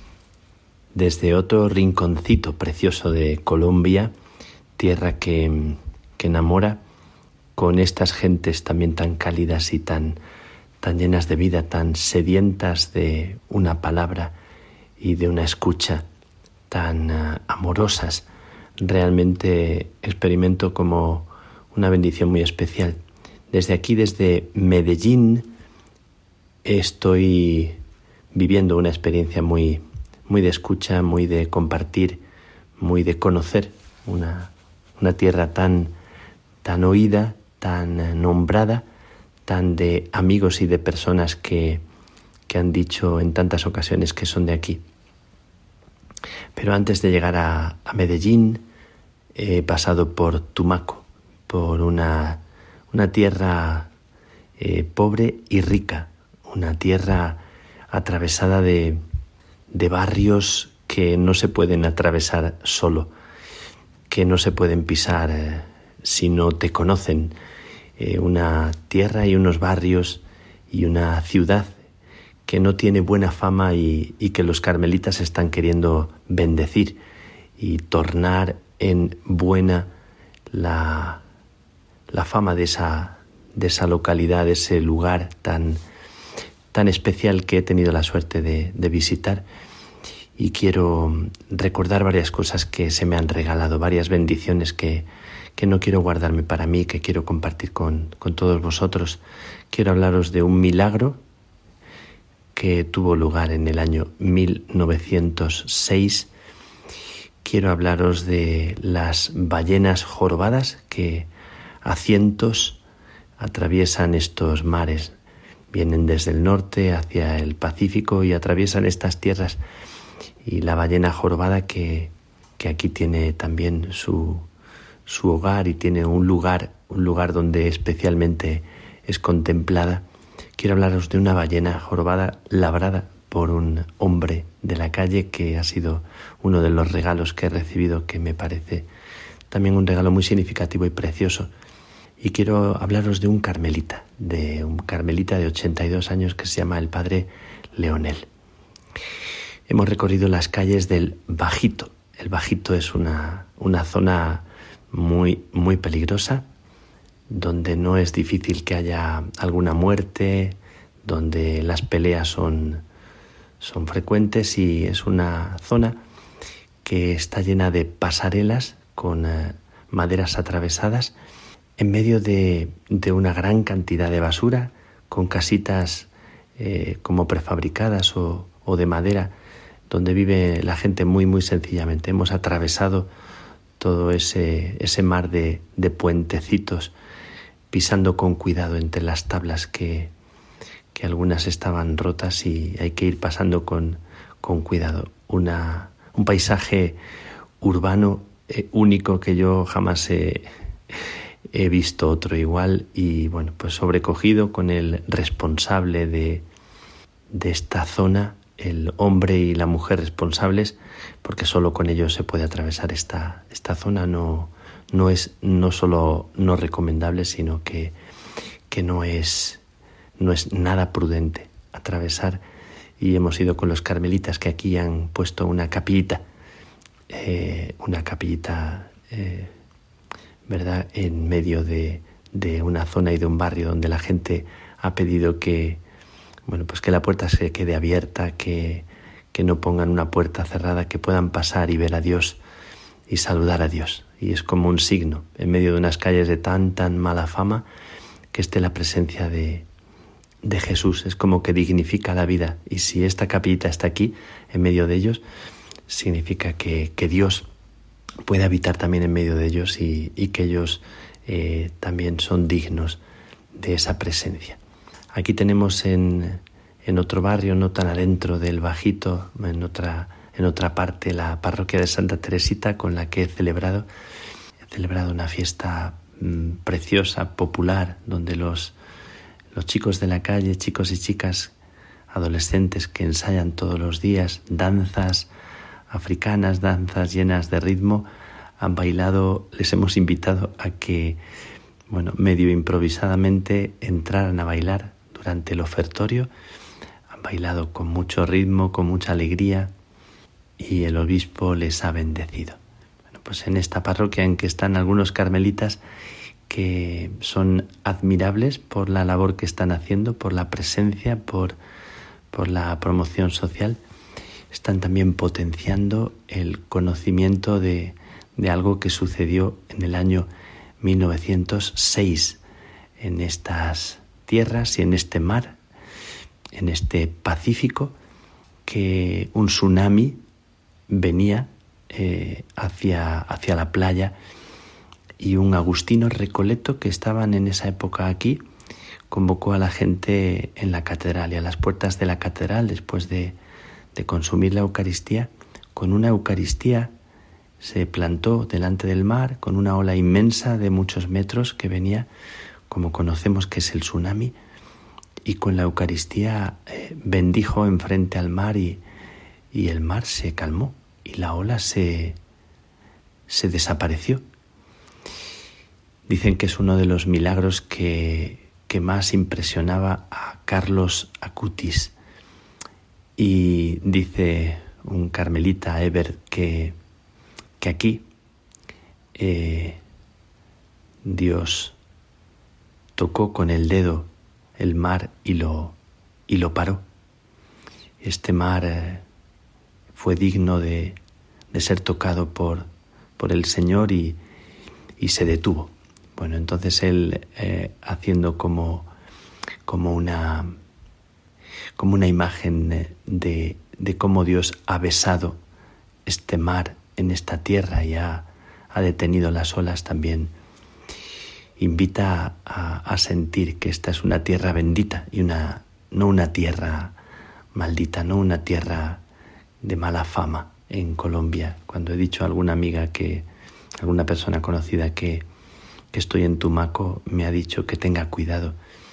Pero estoy acompañado de estos benditos eh, hombrecitos jóvenes que, que están entre la gente y de, y de personas que, que tienen también una fe muy bonita y que se ayudan unos a otros. Bueno, pues a un hombre de las calles que, que labra la madera, la madera que, que llega del mar, que el mar devuelve a la playa, la madera de cualquier tronco, de cualquier mmm, trozo perdido, con esa madera labran y, y un hombre labró una ballena jorobada, las ballenas jorobadas y, y es el regalo que tengo. Preciosa ballena que, que está así labrada por las manos de una persona de, de la calle, de un artista callejero. Pero quiero hablaros de Leonel, el padre Leonel, que lleva 30 años en Tumaco y quiero hablaros porque es admirable con su cuerpo encorvado, muy delgadito, con su sonrisa serena y su y su presencia convencida, sin querer ningún tipo de propaganda. Después de 30 años que en Tumaco, eh, ciudad de más de 200.000 habitantes, desde hace 30 años no hay una sala de cine en Tumaco. Y el padre Leonel, con esa, esa capacidad y ese espíritu emprendedor, ha recogido maderas, las tenía recogidas y las tuvo que dar para, para la gente que se las pidió antes de la pandemia y solo ahora después de la pandemia ha conseguido volver a utilizar maderas para hacer una salita de cine, parece de juguete, con unas sillas rojas y la madera. Él mismo ha construido esa salita de cine para unas eh, 30, 40 personas y él mismo hace las entraditas para educar a la gente con un reloj que ha puesto en la puerta para que sean puntuales y, y cada semana pone una película para educar, para aprender a ver el cine. Después de 30 años hemos estado en la salita con él, con el padre Leonel, y, y me ha conmovido esa, esa sala de cine que ha tenido un eco tremendo en las redes sociales, porque en Tumaco, después de 30 años, un hombrecito sin ningún tipo de interés, eh, sino solamente educar, ha, ha creado esa sala de cine. Y ha comprado al lado de este lugar el motel, un motel de vida nocturna, así dicho eufemísticamente, un lugar de vida nocturna y lo ha derribado para construir un sitio para educar a las personas, para enseñar a coser, para enseñar a cocinar, para hacer lección divina con la palabra, con el Evangelio, nos dice él que es tan importante leer el Evangelio para educarse a escuchar. Eh, hemos estado con él en el hotel, en el motel, eh, ya derruido en un lugar pues de vida nocturna, sin, sin mucho comentario, plantear que cuando estábamos ahí con él, pensando como tanta gente habría pasado por este lugar. Eh, y ahora el eh, signo y el giro que se le da, eh, recogido unas piedras de ese lugar para, bueno, pues para recordar la labor de un hombre que es capaz de transformar, transformar las cosas y, y llevarlas a un fin de, de humanización, de dignificación. Bueno, me, os quiero compartir la, la historia de, del padre Leonel, que lleva estos 30, más de 30 años aquí en, Tumaco, en este barrio, y que tiene un espíritu emprendedor y sencillo y que no busca ninguna propaganda, no quiere nada. Y sin embargo yo sí quiero hablaros de él, quiero recordarle porque hay personas y seres humanos que, que merecen la pena, porque ponen en pie nuestro mundo, aunque sea con una salita para poquita gente, pero, pero es un signo que, que empuja el mundo en otra dirección y que aquí en un lugar de tanta violencia, de tanta pobreza, en un momento determinado nos ha parado una persona como encapuchada y, y nos ha hecho unas preguntas. No digo más por no dar datos, pero por aquí está también la guerrilla eh, y porque ellos son personas que, que son protegidas porque se dedican a algo hermoso, pero no están libres de asaltos y de personas que pueden entrar en la casa y como ha pasado también en la casa de, del padre Leonel, no hace mucho, pero siguen adelante, sin rendirse. Bueno, pues a los que me estéis escuchando este relato que yo que tengo la suerte y la fortuna de, de tocar, de pisar, de abrazar al padre Leonel, os voy a enviar alguna imagen de él, aunque él no quiere, eh, no me lo ha prohibido, pero, pero no, no desea otra cosa que quedarse. Y, y recordando a las personas que viven en estos barrios, que, que bailan la vida, que la celebran, que cantaban, dos mujeres ancianas cantaban en el coro canciones, no muy bien entonadas, pero, pero con tanto cariño. Bueno, pues os presento a toda esta gente en este lugar, en este rincón del mundo, eh, para que les bendigáis con vuestra oración, porque ellos con su vida son también una bendición y son tierra, tierra de Dios. Tumaco, el bajito y Padre Leonel. Gracias Señor por estas personas y por aquellos que dedican su vida a poner en pie la de otros, a educar, a hacer que niños que bailan en la calle sean niños que en un momento entran en la iglesia y en un ofertorio bailan para el Señor y son bendecidos. Que el Señor os bendiga a vosotros también, a los que escucháis y no os rindáis y cualquier ola inmensa, cualquier contrariedad, cualquier situación que estéis viviendo en este momento, con la fe humilde de las personas que, que no se echan atrás, aunque se sientan pequeñas, que el Señor os dé la fe, la entereza, la sencillez y que nos sintamos unidos en este deseo de dignificar la vida. Un abrazo grande y una bendición.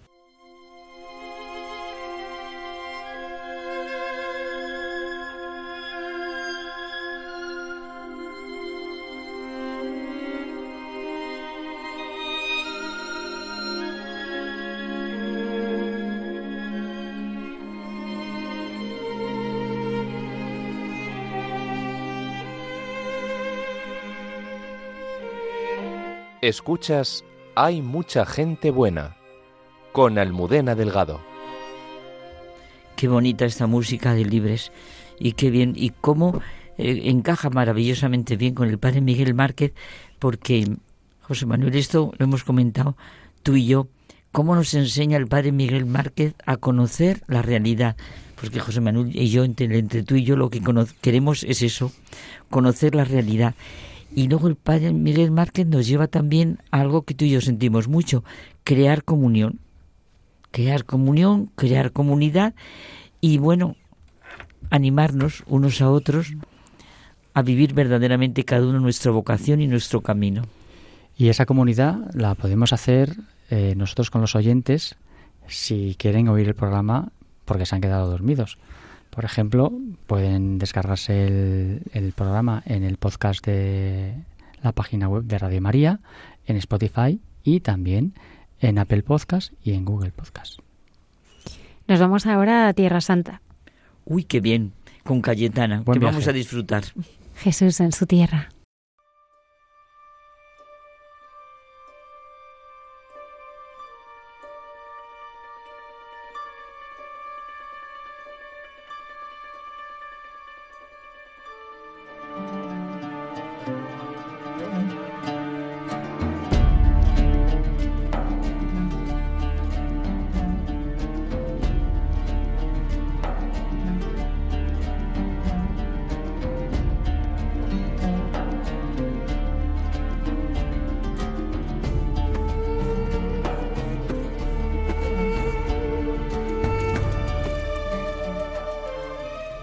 Noches de paz y queridos amigos de esta sección llamada Jesús en su tierra de Radio María. Y eh, para esta semana, y puesto que estoy en Jerusalén, con ya las excavaciones en la ciudad de David y estoy pues eh, viendo constantemente lo que es la actual esplanada de las mezquitas, que es donde antaño estaba el templo de Jerusalén, pues eh, se me hace inevitable no tener la referencia de una de las lecturas que hemos tenido en nuestras misas del texto del Éxodo con el episodio de Moisés y la zarza ardiente. Entonces hay muchísimas alusiones al aspecto de, cómo se debía ir al templo de Jerusalén, el tema ritual, de lo que se entiende por el, el terreno sacro ¿no? de, propio de los santuarios. Y este episodio de la zarza y Moisés pues es realmente significativo y además en un entorno también muy muy especial como es el, el monte Joreb que conocemos todos con el nombre de Sinaí. Entonces este episodio pues ya sabemos ¿no? que está eh, Moisés, eh, que ya había huido de Egipto y está pastoreando el ganado de su suegro Yetro, pues lleva al rebaño a esta zona ¿no? del monte Sinaí. Y entonces, pues según va llevando sus, ese ganado, esas ovejas, pues de repente se encuentra con una zarza y un ángel ¿no? de fuego que está allí y ve que este árbol o esta zarza pues no se está consumiendo. Entonces, obviamente, pues eso le maravilla porque además vive en un entorno de desierto y sabe perfectamente que el fuego abrasador pues hace y deshace eh, daños importantísimos, ¿no? Y entonces, eh, en este momento, ¿no? En que mm, se pregunta, ¿no? Maravillado que por cómo es este fenómeno, ¿no? De, la, de este arbusto, esta zarza que no está quemándose con ese fuego vivo, pues ya se oye esta voz que le dice a Moisés que se descalce, puesto que está en terreno sagrado. Entonces, pues hay aquí una, una, bonita historia si comparamos con el relato de los patriarcas, donde Dios pues habla directamente a Abraham, a Isaac, a Jacob, eh, les habla personalmente y hay una relación de complicidad también directa, ¿no? Sin necesidad de mostrar ningún tipo de señal sobrenatural. En el caso de Moisés, pues sí vemos, ¿no? Como aquí hay este evento eh, prodigioso y además porque también eh, hay algo más en el relato de Moisés que eh, aparte de lo que es esa supone la salida de Egipto supone pues eh, descubrir ya que era príncipe egipcio descubrir que es hijo de los hebreos pues aquí hay todo un relato toda una elaboración puesto que de la relación que tenía Dios con Abraham, Isaac y Jacob una relación personal, aquí ahora con Moisés el Dios de Israel se va a identificar con un pueblo entero a través de esta experiencia del Sinaí. Entonces esto es una, como un anticipo ¿no? de esa fuerza de lo que también Moisés va a experimentar cuando suba a la montaña santa y reciba esos mandamientos y tenga también ¿no? la revelación del nombre inefable de Dios. En este episodio de la zarza ardiente no solamente vemos el acontecimiento extraordinario de, y además utilizando el fuego, que además se relaciona directamente con el fuego permanente del templo de Jerusalén. Esto que conocemos también en el ambi ambiente sinagogal como el Ner Tamid, una lamparita permanente que estaba eh, donde eh, se guardan los rollos de la Torá, el armario santo. Eh, nosotros también en nuestras iglesias, pues tenemos esa vela constantemente prendida al lado del sagrario. Pues el tema del fuego es importantísimo desde el punto de vista ritual, desde el punto de vista sacerdotal, puesto que es un fuego que eh, los levitas tenían la obligación, obviamente bajo la dirección del sumo sacerdote, tenían la obligación de mantener ese fuego permanente del santuario de Jerusalén, porque representa también como el alma una vez que Dios toca el alma de cada una de sus criaturas, pues se enciende, ¿no? Es un fuego eh, ciertamente eh, luminoso, ciertamente eh, calentador, y entonces eh, ese fuego, ¿no? Que se materializa a través de una llama física, pues es lo que representa desde el punto de vista simbólico el fuego de la llamada de Dios en la conciencia, en el alma, en el espíritu, en la mente, en todo nuestro ser, de lo que representa la relación con Dios.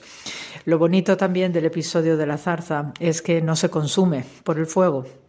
Y esto también es una de las manifestaciones de Dios que uh, sabe ¿no? cómo amarnos con ese fuego ardiente, pero procura que no nos quememos, que no nos agotemos en lo que es la experiencia espiritual, porque tampoco Dios quiere eso para su creación. La creación está hecha con medidas, con equilibrios, con misericordia, con amor, y por tanto, pues aquella, aquel refrán que solemos tener en nuestra lengua española de amores que matan, con Dios no se cumple. Es decir, el amor divino es un fuego intenso, es abrasador, es lo que sabemos ¿no? por los místicos que siente ¿no? ese fuego del espíritu, pero Dios procura por todos los medios que ese fuego no llegue a quemarnos. Y por tanto, esto que está viviendo Moisés es algo extraordinario porque no solamente el fuego sagrado que se le revela en presencia y además con un acontecimiento extraordinario como de este eh, arbusto que no se quema, sino que también va a representar el fuego que va a guiar a toda la nación de Israel a través de ese desierto para culminar con la entrada en la tierra prometida. Donde yo estoy excavando en Jerusalén, que estoy pues muy cerca de esta, este lugar donde se ubicaba el templo, pues también la sensación que había cuando uno accedía a la gran explanada del patio de los gentiles para luego acercarse a lo que es el templo propiamente dicho y hacer tus ofrendas, tus plegarias, tus donaciones también, lo que es la caridad pues eh, era, una, era un escenario sumamente sobrecogedor porque eh, era tal la belleza de ese santuario que se había convertido en una de las grandes maravillas eh, de su tiempo y sobrecogía a todos los que entraban allí. Entonces ahí sí se podía sentir ese fuego de lo sagrado en todo ese espacio. Precisamente una de las formas de decoro para entrar en el templo de Jerusalén era ir descalzo. ¿Por qué? Porque del mismo modo que eh, la creación tiene el fuego de lo divino, porque ya sabemos que el fuego es esa energía que mueve ¿no? las cosas, que crea un dinamismo y que crea ¿no? Esta, este vínculo con Dios, pues también este fuego sabe cómo interiorizarse en el ser humano y no debe haber nada que interrumpa ese fuego entre el suelo que uno pisa, que también es la creación, y el propio ser humano. Por tanto, nosotros nos convertimos, cuando ya se nos ha encendido el fuego de Dios en nuestro ser, nos convertimos también en la materialización viviente del fuego sagrado combinado con el fuego de la creación es un simbolismo precioso, espectacular, y por tanto se entraba al santuario de Jerusalén descalzos porque hay que hacer esa conexión de eh, lo que representa el calor de lo sagrado, de lo divino, en cada uno, perdona, porque es que con las excavaciones tengo la garganta bastante seca, que tenemos mucho calor aquí. Y eh, hablando pues precisamente de calor, pues tenemos este fuego eh, de Tierra Santa. Y entonces pues eh, en esto consiste el estar descalzo en el santuario y de hecho aquí en Israel y especialmente en Jerusalén pues sí se ven peregrinos de diversas denominaciones, no solamente las judías sino también las cristianas que van a los santuarios. He visto estos días cristianos etiópicos y los orientales eh, les he visto andar descalzos, yendo a sus respectivas liturgias o ritos, y esto es lo que representa en su sentido más puro el andar descalzo en territorio santo, porque tenemos que santificar todos los días, cada momento de nuestras vidas, lo que es la santidad de la creación y el fuego que nos acompaña. Así que con este comentario, pues se os manda muchísimo amor, como siempre, y hasta la semana que viene. Y espero tener la voz bastante más ágil que esta noche. Así que disculpadme. Hasta la semana que viene.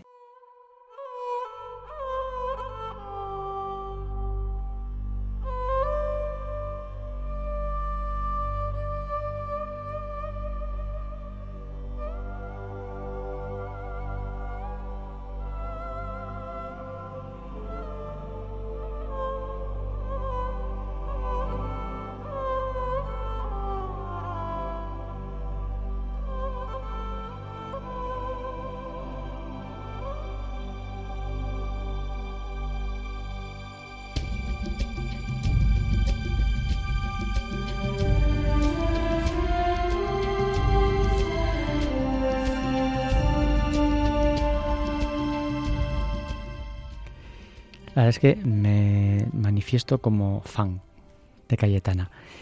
Cómo nos hace ver que todas las religiones en Jerusalén buscan a Dios. Y me gusta Cayetana porque cada semana nos va descubriendo los paisajes históricos donde se han desarrollado los acontecimientos históricos más trascendentes para la historia de la humanidad. Y nos va describiendo casi cada esquina, cada, cada lugar por, por el que pasó algo importante. ¿no? Es que eso que has dicho me gusta. Es verdad. Todos buscan a Dios. Pero, mira, el pero nuestro de la semana pasada. Mm. Pero los judíos sienten desde nuestro padre en la fe Abraham que es Dios el que busca al hombre. Y eso, las otras religiones sentimos, eso hasta por filosofía se ve, el anhelo que el hombre, si es que para negar a Dios, un Nietzsche, si para negar a Dios tiene que tener dentro un anhelo de Dios, que se mueren, si no, no puede ni negar a Dios. ¿Cómo va a negar a Dios uno que no tiene en su corazón esa profundidad y ese sentido de infinitud? Si no puede. A mí, Cayetana, me pasa como a ti, y ojalá lo haga ella.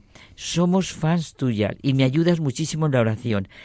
Para remate, lo de hoy ya ha sido, vamos, es verdad, el templo de Jerusalén y la lectura del Éxodo, que es la que hemos hecho ayer.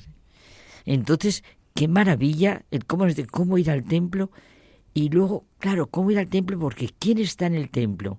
Es que esa lectura del Éxodo, yo la recuerdo, es así que no recuerdo, mm, bueno, sería a lo mejor ya religiosa, pero eso no me acuerdo hace muchísimo tiempo, el cómo me conmovió cuando el Señor es el que le dice a Moisés quién es. Yo soy el que soy. Es precioso que Dios mismo le dice, yo soy el que soy. Que se pongan aquí todos los pensadores y todos los filósofos y todos los científicos y todos los que quieran. Yo soy el que soy. Lo hablaba con Almudena también el otro día, cómo esta frase impresiona y, y no cabe más. Y también cuando Moisés existe, perdón, Moisés siente que Dios le dice, yo soy el Dios, y nos va diciendo de Abraham, de Isaac, de Jacob, y ahora es el Dios de Moisés.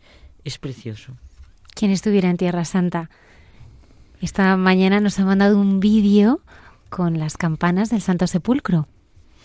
Oye, perdona que es que me he dejado una cosa que he comentado mm, con, con Yolanda y que resulta que sale aquí, por, empezamos por la lamparita del sagrario y resulta que Cayetana habla de esta luz, Yolanda, creo que te has fijado, qué bonito, habla de esa luz permanente, ese fuego permanente, la zarza que no, que no se consume, esa zarza.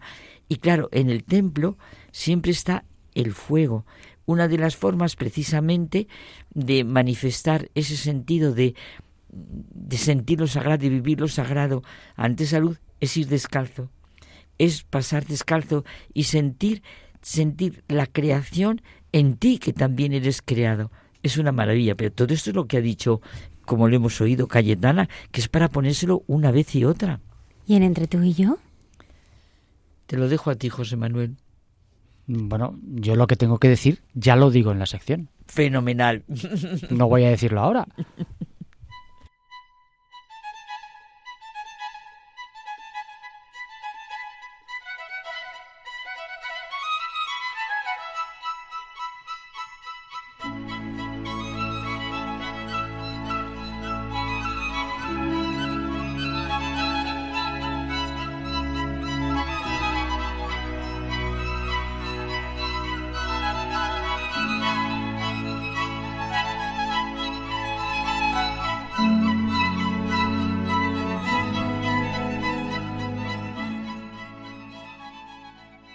te parece, José Manuel?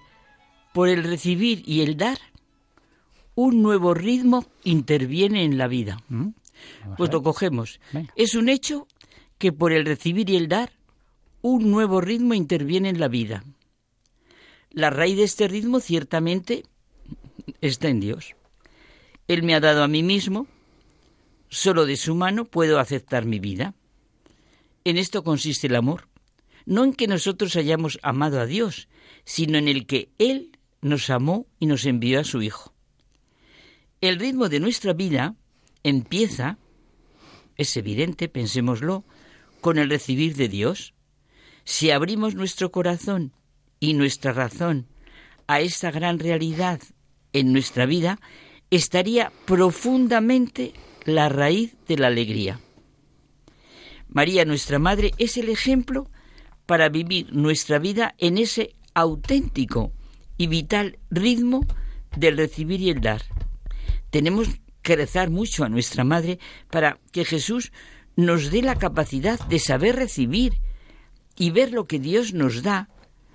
Esta es nuestra alegría, porque cuando así se recibe, pues necesariamente se da. La luz da luz y la sal da sabor. Es una gracia de Dios que hayamos experimentado en la vida lo sorprendente de lo que otras personas dan, siempre fruto de su apertura a lo que han recibido.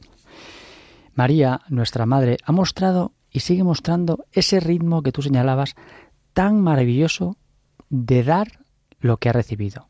La llena de gracia. Sigue inundando al mundo con lo que recibió del Señor. Y yo me pregunto, ¿nos hemos sorprendido alguna vez de lo que otras personas dicen haber recibido por nuestro medio? ¿No nos hemos quedado mudos de estupor de lo que expresan las otras personas? Es verdad, te quedas admirada de lo que es verdad. Esta es la dinámica, el ritmo de la vida de los santos. En la corriente de la caridad, que es el amor que viene de Dios y vuelve a Él, si te metes, si tú haces lo que puedes, bueno, resulta que es un caudal inmenso. El verdadero dar necesita de nuestra apertura a lo que Dios nos da, del saber recibir y saber recibir cotidianamente en lo más sencillo y diario. Todo se dispara, ¿eh? Renace lo mejor de las personas. Los demás reciben, pero con otras medidas que nos admiran y nos sorprenden. Bueno, al mismo tiempo tengo en mi corazón el convencimiento de Luis Label, otro autor que me gusta mucho, personalista, que dice, no des al otro lo que no es capaz de recibir. Y es que esa es la gran pena. El problema está en nuestra pobre capacidad de recibir. El recibir y el dar son la rica dinámica de la vida. Claro, por eso aquella frase de Jesús a Santa Catalina, que a muchos nos gusta tanto, hazte capacidad y yo me haré torrente. Es un verdadero camino en la vida. hacerse capacidad. Bueno, y Jesús se hará torrente. El estupor, el asombro, podía ser un sentimiento cotidiano en el corazón ante el pasmo de lo que recibimos de Dios y por lo que las demás personas a veces expresan y agradecen. Y para colmo, es que eres tú quien está recibiendo una medida generosa, colmada, remecida y rebosante. Y es que la única fuerza capaz de generar realmente vida y hacer florecer cualquier desierto es la caridad. El amor que viene de Dios todo lo inunda y redime y vuelve a Él. Por eso nunca hay proporción entre lo que se recibe y lo que se da. Estaba pensando, Dios mío, si en cantidad de diálogos, entrevistas, entre situaciones políticas de trabajo, de verdad se pensar en esto, Dios mío. ¿No es el peor pecado la ingratitud hacia Dios por no abrirnos a todo lo que su amor nos da a pesar de todos los problemas y dificultades?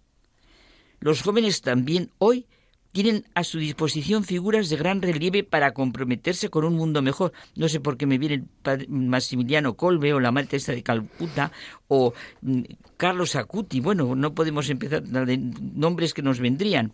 Pues son la prueba más evidente de que los caminos para la realización del sentido de la vida son posibles para todos. Y fíjate, me viene a la cabeza una unas palabras de un amigo tuyo, que también lo es mío, que dice que es necesario hacer algo, trabajar por algo, vivir con intensidad algo, por amor a alguien. Sí, ese amigo que nos gusta tanto a ti y a mí es Víctor Fram, ¿verdad Ah, que sí? ya lo creo. Sí, el fundador de la logoterapia, que es buscar el sentido, curar buscando el sentido. Y es verdad, en una entrevista que le hizo en Alfa y Omega dos años antes de su muerte, y sus estudiantes americanos, contó, le expresaban su búsqueda desesperada de un sentido a su existencia.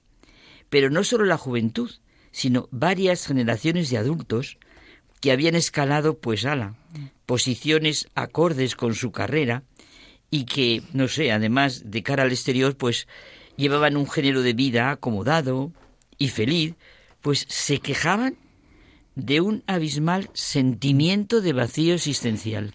¿Y por qué? Porque el hombre actual ya no tiene tradiciones que le digan lo que debe ser. Y por eso, ignorando lo que realmente tiene que hacer, lo que debe ser, parece que muchas veces ya no sabe tampoco lo que quiere. Es verdad. Lo que más desea el enfermo es recobrar la salud y el pobre tener dinero, sí.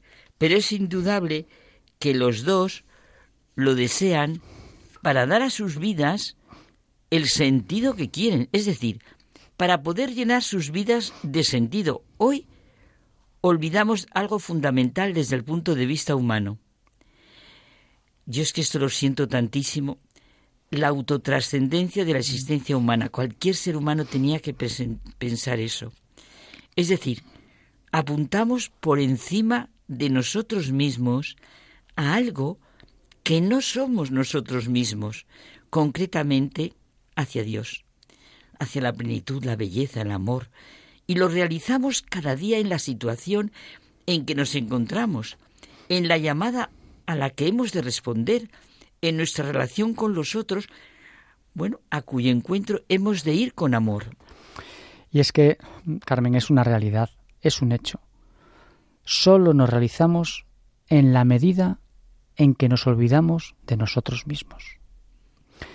Nos pasamos por alto a nosotros mismos. Esa es la clave. Lo mismo ocurre, fíjate, con el ojo, por ejemplo. Su capacidad está en que no se ve a sí mismo. El ojo ve algo de sí cuando está enfermo. Y las personas que se buscan a sí mismas y buscan sus propios gustos y satisfacciones son aquellas en las que ha quedado frustrado su sentido de la vida. Ya lo creo. Por eso volvamos a pensar que es grande la felicidad y alegría del recibir y el dar. Otro mundo es posible solo en la medida en que actuemos y vivamos en esa dinámica que nos enseña nuestra Madre María del saber recibir y dar. Es toda María, es eso, y, y continúa toda esta historia, como decía su al principio. Las buenas obras jamás descansan, pasan de unos espíritus a otros. Es preciosa esta idea, ¿eh? Reposando un momento en cada uno de ellos para restaurarse y recobrar sus fuerzas, dice Miguel de Unamuno en un artículo genial que se llama Adentro.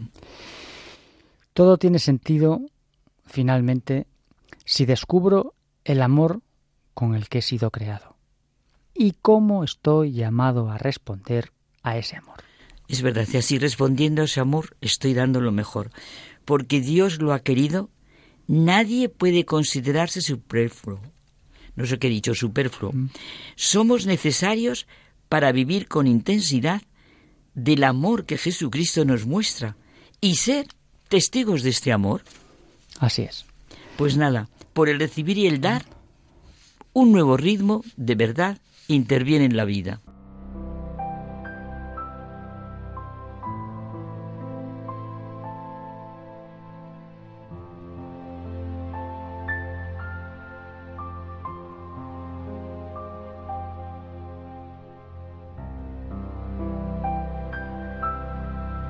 Héroes anónimos que en lo escondido, sin ruido y sin ser noticia, hacen un mundo mejor. Escuchas Hay mucha gente buena en Radio María.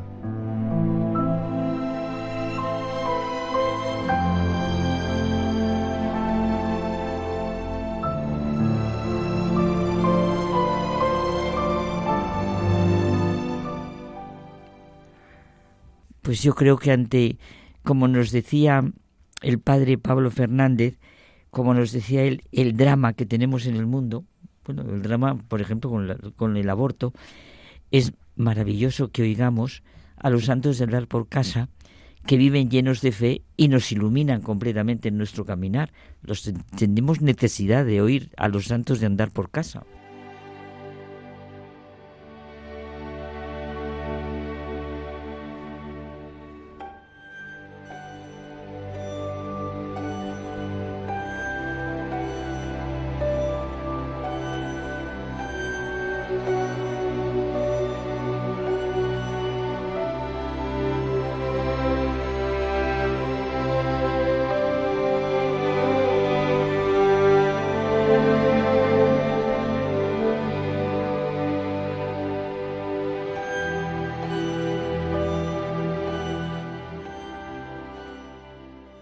Noches a todos los oyentes de Radio María.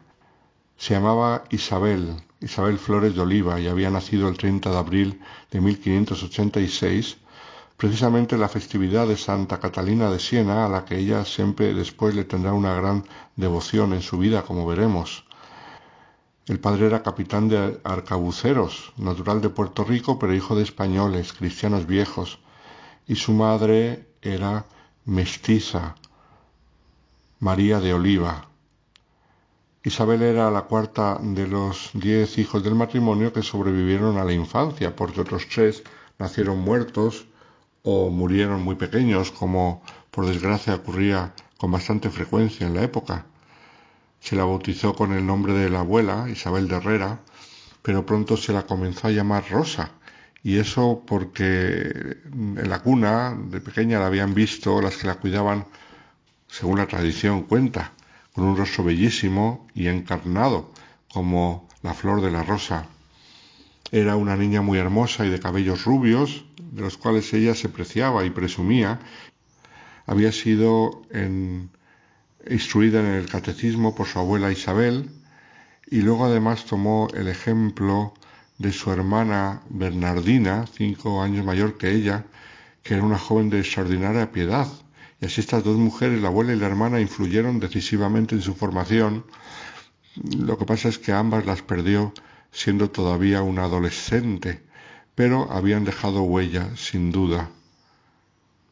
A partir de los siete años pidió que la llamasen solamente Rosa y cuando fue mm, confirmada mm, ya recibió ese nombre de Rosa, al cual añadió el apelativo de Rosa de Santa María. Entonces Rosa, queriendo ver la voluntad de Dios, le pidió un signo al Señor y le vino una enfermedad muy fuerte que la dejó entumecida, inmóvil durante una buena temporada y ella se dio cuenta que era un signo de que el Señor no la, no la quería entre las clarisas. Pero ella seguía con su idea de ser religiosa y entonces cuenta la tradición piadosa que un día que estaba abordando con otras jóvenes apareció una paloma blanca que voló a sus pies y que revoloteó en torno a ella y se detuvo en el lado izquierdo y ahí estuvo la paloma. Y entonces parece ser que ella después en ese hecho vio que el Señor le llamaba concretamente a las dominicas que son de hábito blanco, como sabemos. En la paloma blanca ella vio ese signo. Lo que pasa es que no había dominicas en Lima, sí que había frailes dominicos, y ella se, puso a hacer, se pudo hacer terciaria dominica.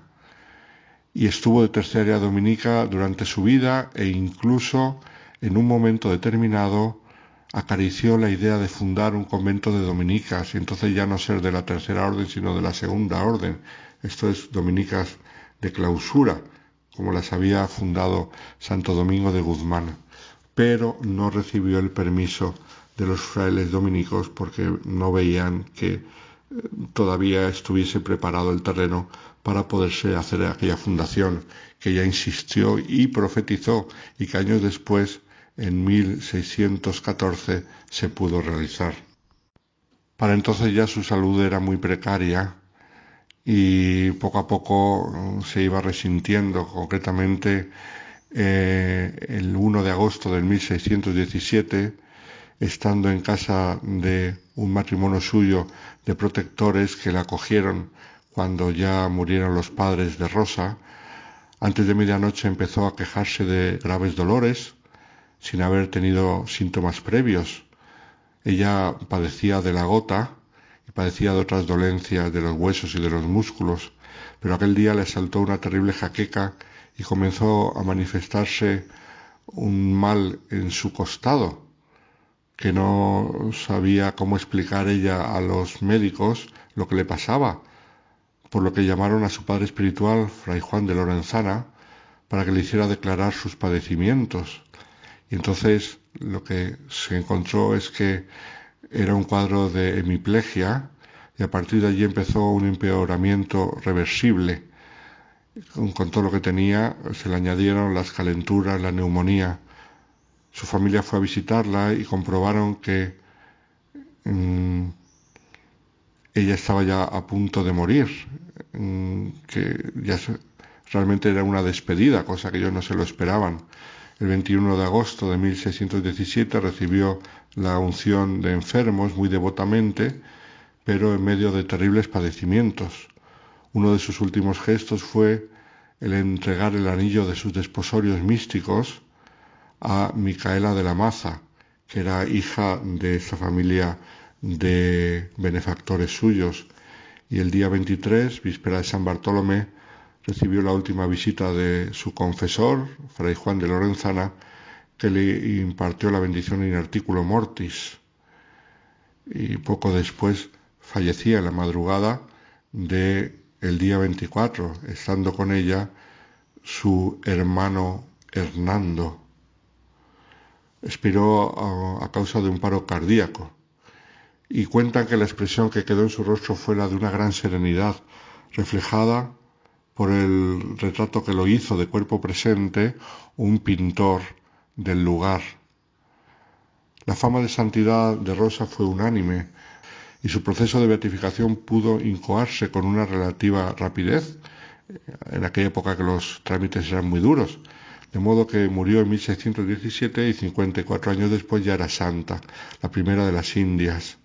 Su festividad se estableció el 30 de agosto, pero como había muerto el 24 realmente, la noche del 23 al 24, cuando se reformó el calendario después del Concilio Vaticano II, la fiesta se trasladó al 23 de agosto.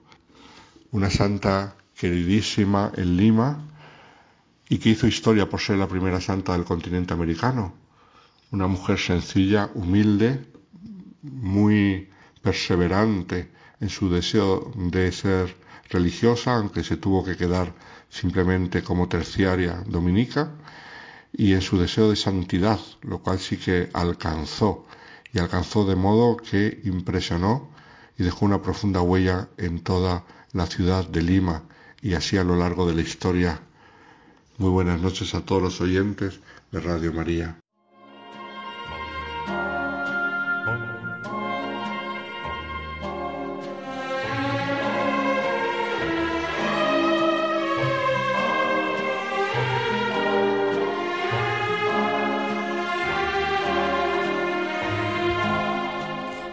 Me puedo creer que estemos a punto de terminar el programa. Sí, pero yo antes de acabar quería deciros qué raro que a ninguno se nos haya ocurrido comentar, y sobre todo a vosotros que sois muy devotos de la Madre Maravillas, el milagro que la Madre Maravillas hizo a la hermana del Padre Pablo, que lo cuenta.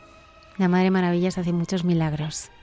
Damos las gracias a todos nuestros oyentes por habernos acompañado y les invitamos a que nos escriban y entren en contacto con nosotros.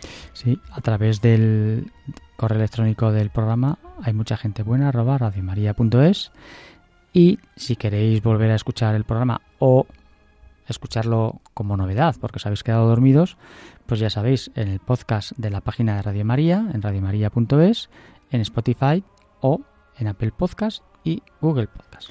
Agradecemos a Yolanda Gómez que nos haya acompañado desde el control de sonido.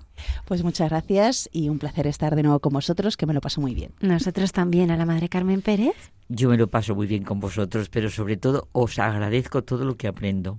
Y José Manuel Palomeque. Buenas noches. Que tengáis una feliz y santa semana. Gracias por estar ahí.